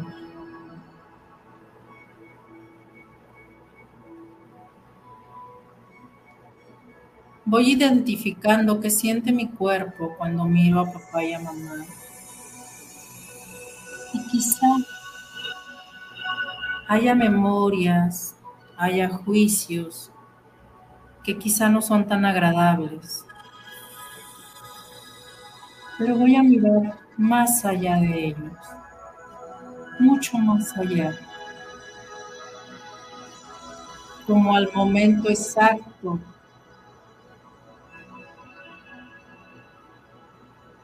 en donde mi vida pudo surgir a partir de estas energías únicas y verdaderas, a partir de la fuerza de papá y de la fuerza de mamá.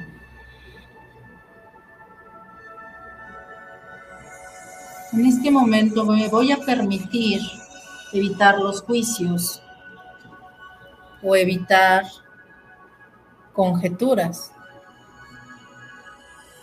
Si mi pensamiento se va a otros territorios, gentilmente regreso mi pensamiento apretando mi ombligo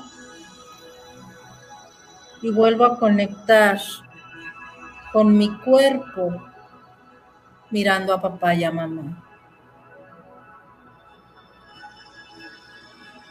Y detrás de papá Voy a visualizar a sus padres, a un hombre y a una mujer que son mis abuelos, únicos y verdaderos. Y detrás de ellos voy a visualizar a cuatro bisabuelos.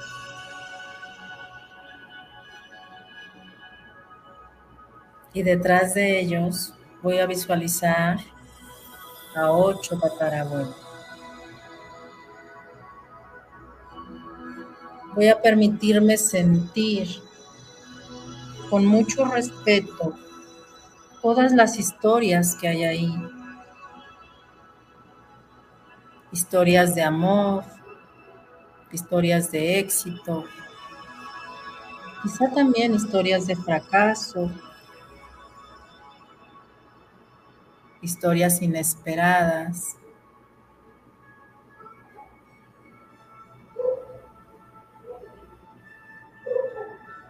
Voy a permitirme sentir todo este bagaje de mi linaje,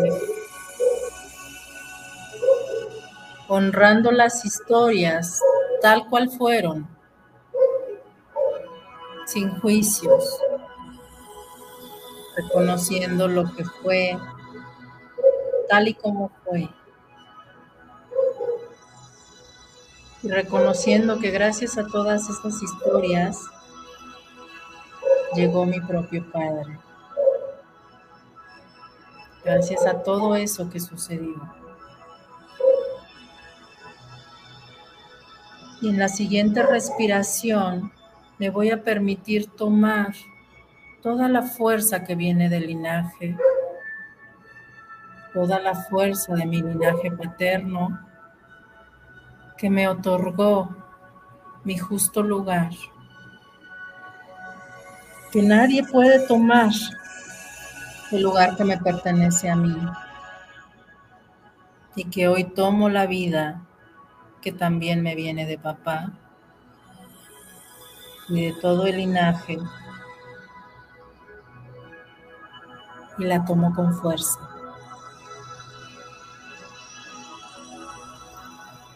Con toda la fuerza.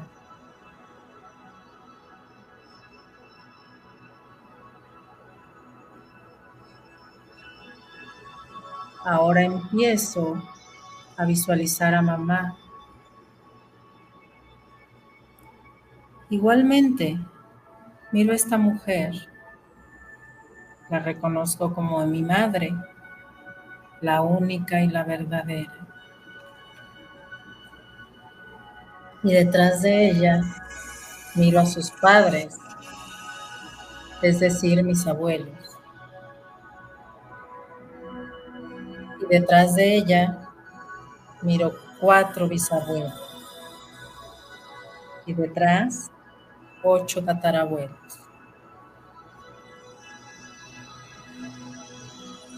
Reconozco las historias y todo lo que fue posible para que la vida de mamá llegara.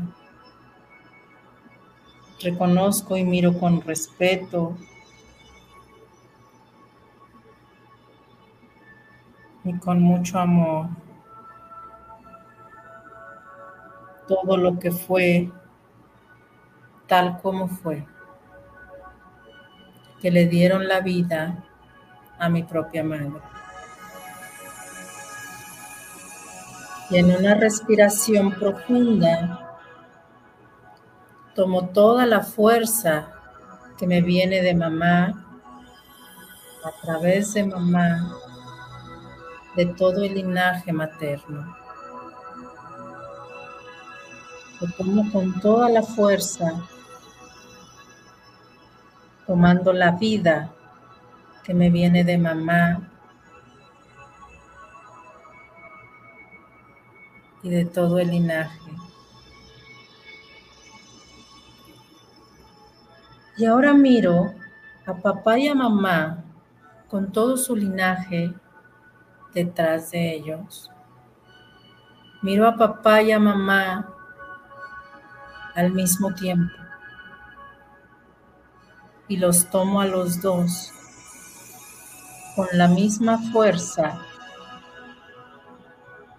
porque los dos al mismo tiempo me pasaron la vida con un abrazo sagrado de amor. Y entonces la vida conmigo continúa. Y desde mi corazón les digo, queridos padres, tomo la vida y la tomo con fuerza, con toda la fuerza queridos padres. Si su cuerpo lo pide, inclinen ligeramente la cabeza ante papá y mamá y todo el linaje, tomando la fuerza y la bendición de todo el sistema, reconociendo cada quien su propio lugar.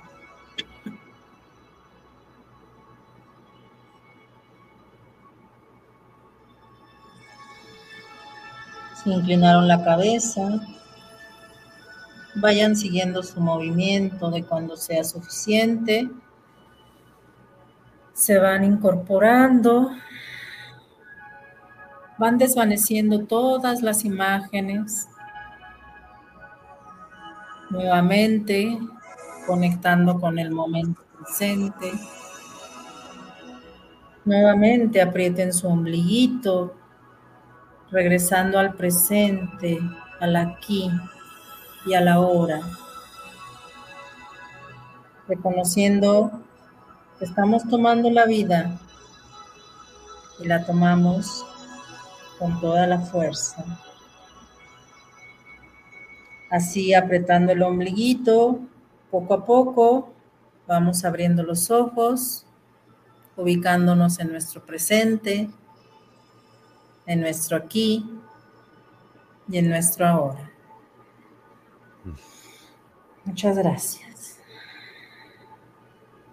Gracias, qué buena onda, de verdad me siento gustísimo, sí, como un, un gran peso encima.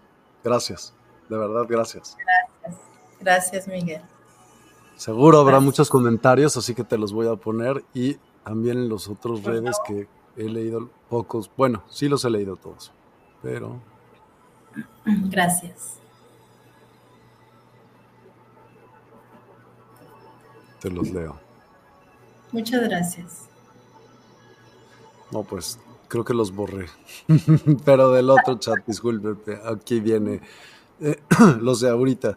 Eh, Luis, 80, muchas gracias, excelentes temas, felicidades, eres una gran profesional. Gracias, em, Luis, muchas gracias. Leticia Mendoza Aldaba, gracias. Gracias, Leti. Eh, Lulu Metzán, gracias, el tema ha estado muy interesante, los felicito. Gracias. Gracias, Lulu. Elizabeth, gracias, gracias, gracias, querida maestra, es una hermosa meditación y bendición. Gracias, Elizabeth. Martín Barona, me encantó. Gracias. Gracias, Martín. Qué gusto. Ani Sandoval, gracias. Gracias, Ani. Espérame, sí, déjame ver si el otro. Sí, Norma Villarreal, infinitas gracias. La meditación fue muy enriquecedora. Dios en su corazón. Que así sea, gracias. Héctor Bazáñez, tu voz es muy relajante. Muchas gracias.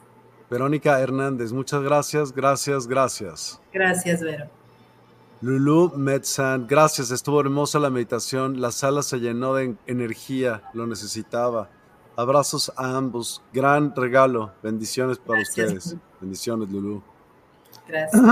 Sara, muy buena meditación, es agradable y muy confortante experimentar, perdón, esta conexión con los seres que fueron protagonistas de nuestro existir. Gracias por esta noche. Gracias, Sara. Pues mil millones de gracias de verdad, Adriana. Fue padrísimo. Ya veremos de tenerte de nueva cuenta y tocar otro tipo de temas también. Te agradezco enormemente tu tiempo y tu participación y esas meditaciones, las dos padrísimas. Y a todos los que nos acompañaron también, muchísimas gracias. Si quieres, por favor, volver a dar tus datos en viva voz, esto para que las personas que también nos escuchan por podcast lo puedan hacer. Claro que sí, muchas gracias Miguel. También quiero agradecerte el espacio. Bendiciones también para ti. Y bueno, mi contacto es Facebook, Adriana Chávez, Facebook Transformando Historias, Instagram, Adri-CHP. El WhatsApp es el 56 10 68 91 62. Repito, WhatsApp 5610 68 91 62. Quien le guste correo electrónico, estoy al pendiente en Adriana Chávez Pérez 09 arroba gmail.com. Gracias, Adriana. Cabe mencionar que la alada es más 52, que se encuentra en el país México. Entonces, para todas las personas que no estén en México, también más 52 y así se ah, pueden mandar un WhatsApp sin problema. Sí, por favor. Lada de México. Tienes razón. Gracias. Gracias a ti. Beatriz Judith Cueto Serrano, gracias. Cielo León, muy buena meditación. Gracias. Miguel Rojo, gracias Adriana. Saludos, desde, Querétaro. Felicitaciones. Elizabeth Oje, profesor Miguel, queda grabado este programa, siempre queda, siempre, siempre, en este y en todos los medios siempre quedan grabados. Bueno, en TikTok no, porque todavía no, todavía no llegamos a la cantidad necesaria para poder hacer, digamos, streams en, en vivo, que deben de ser, no sé si mil. Entonces, ayúdenos, quien lo vea, busque Despierta 852HZ y ahí está. Denle seguir y entonces ya podemos empezar también ahí a darlos en lugar de que solamente demos pocos anuncios. Gracias.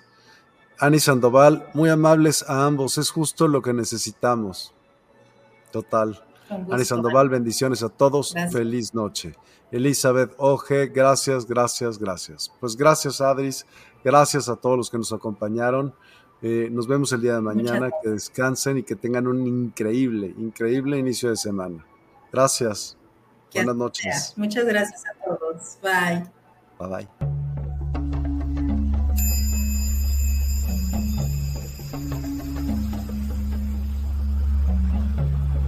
Despierta tu conciencia.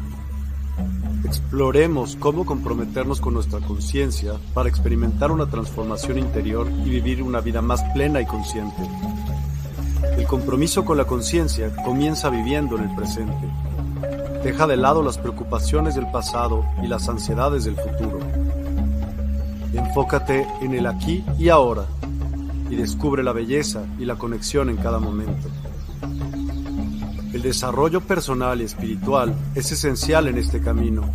Dedica tiempo a conocerte a ti mismo, descubre tus valores, creencias y nutre tu crecimiento interior a través de prácticas como la meditación y la reflexión. Despertarás tu conciencia y experimentarás una transformación profunda. El compromiso con la conciencia no se detiene en nosotros mismos, también implica conectarnos con nuestro entorno y con los demás. Cuidemos y respetemos a la naturaleza, establezcamos relaciones significativas, practiquemos la empatía y la compasión. Juntos podemos construir un mundo más consciente y equilibrado. Únete a nuestra comunidad en Despierta. Participa en nuestros programas en vivo, donde descubrirás enseñanzas inspiradoras, técnicas de meditación y conversaciones reveladoras. Síguenos en nuestras redes sociales para obtener contenido adicional y ser parte de nuestro movimiento de despertar de la conciencia. El compromiso con la conciencia es un viaje personal, pero juntos podemos construir una comunidad consciente y transformadora.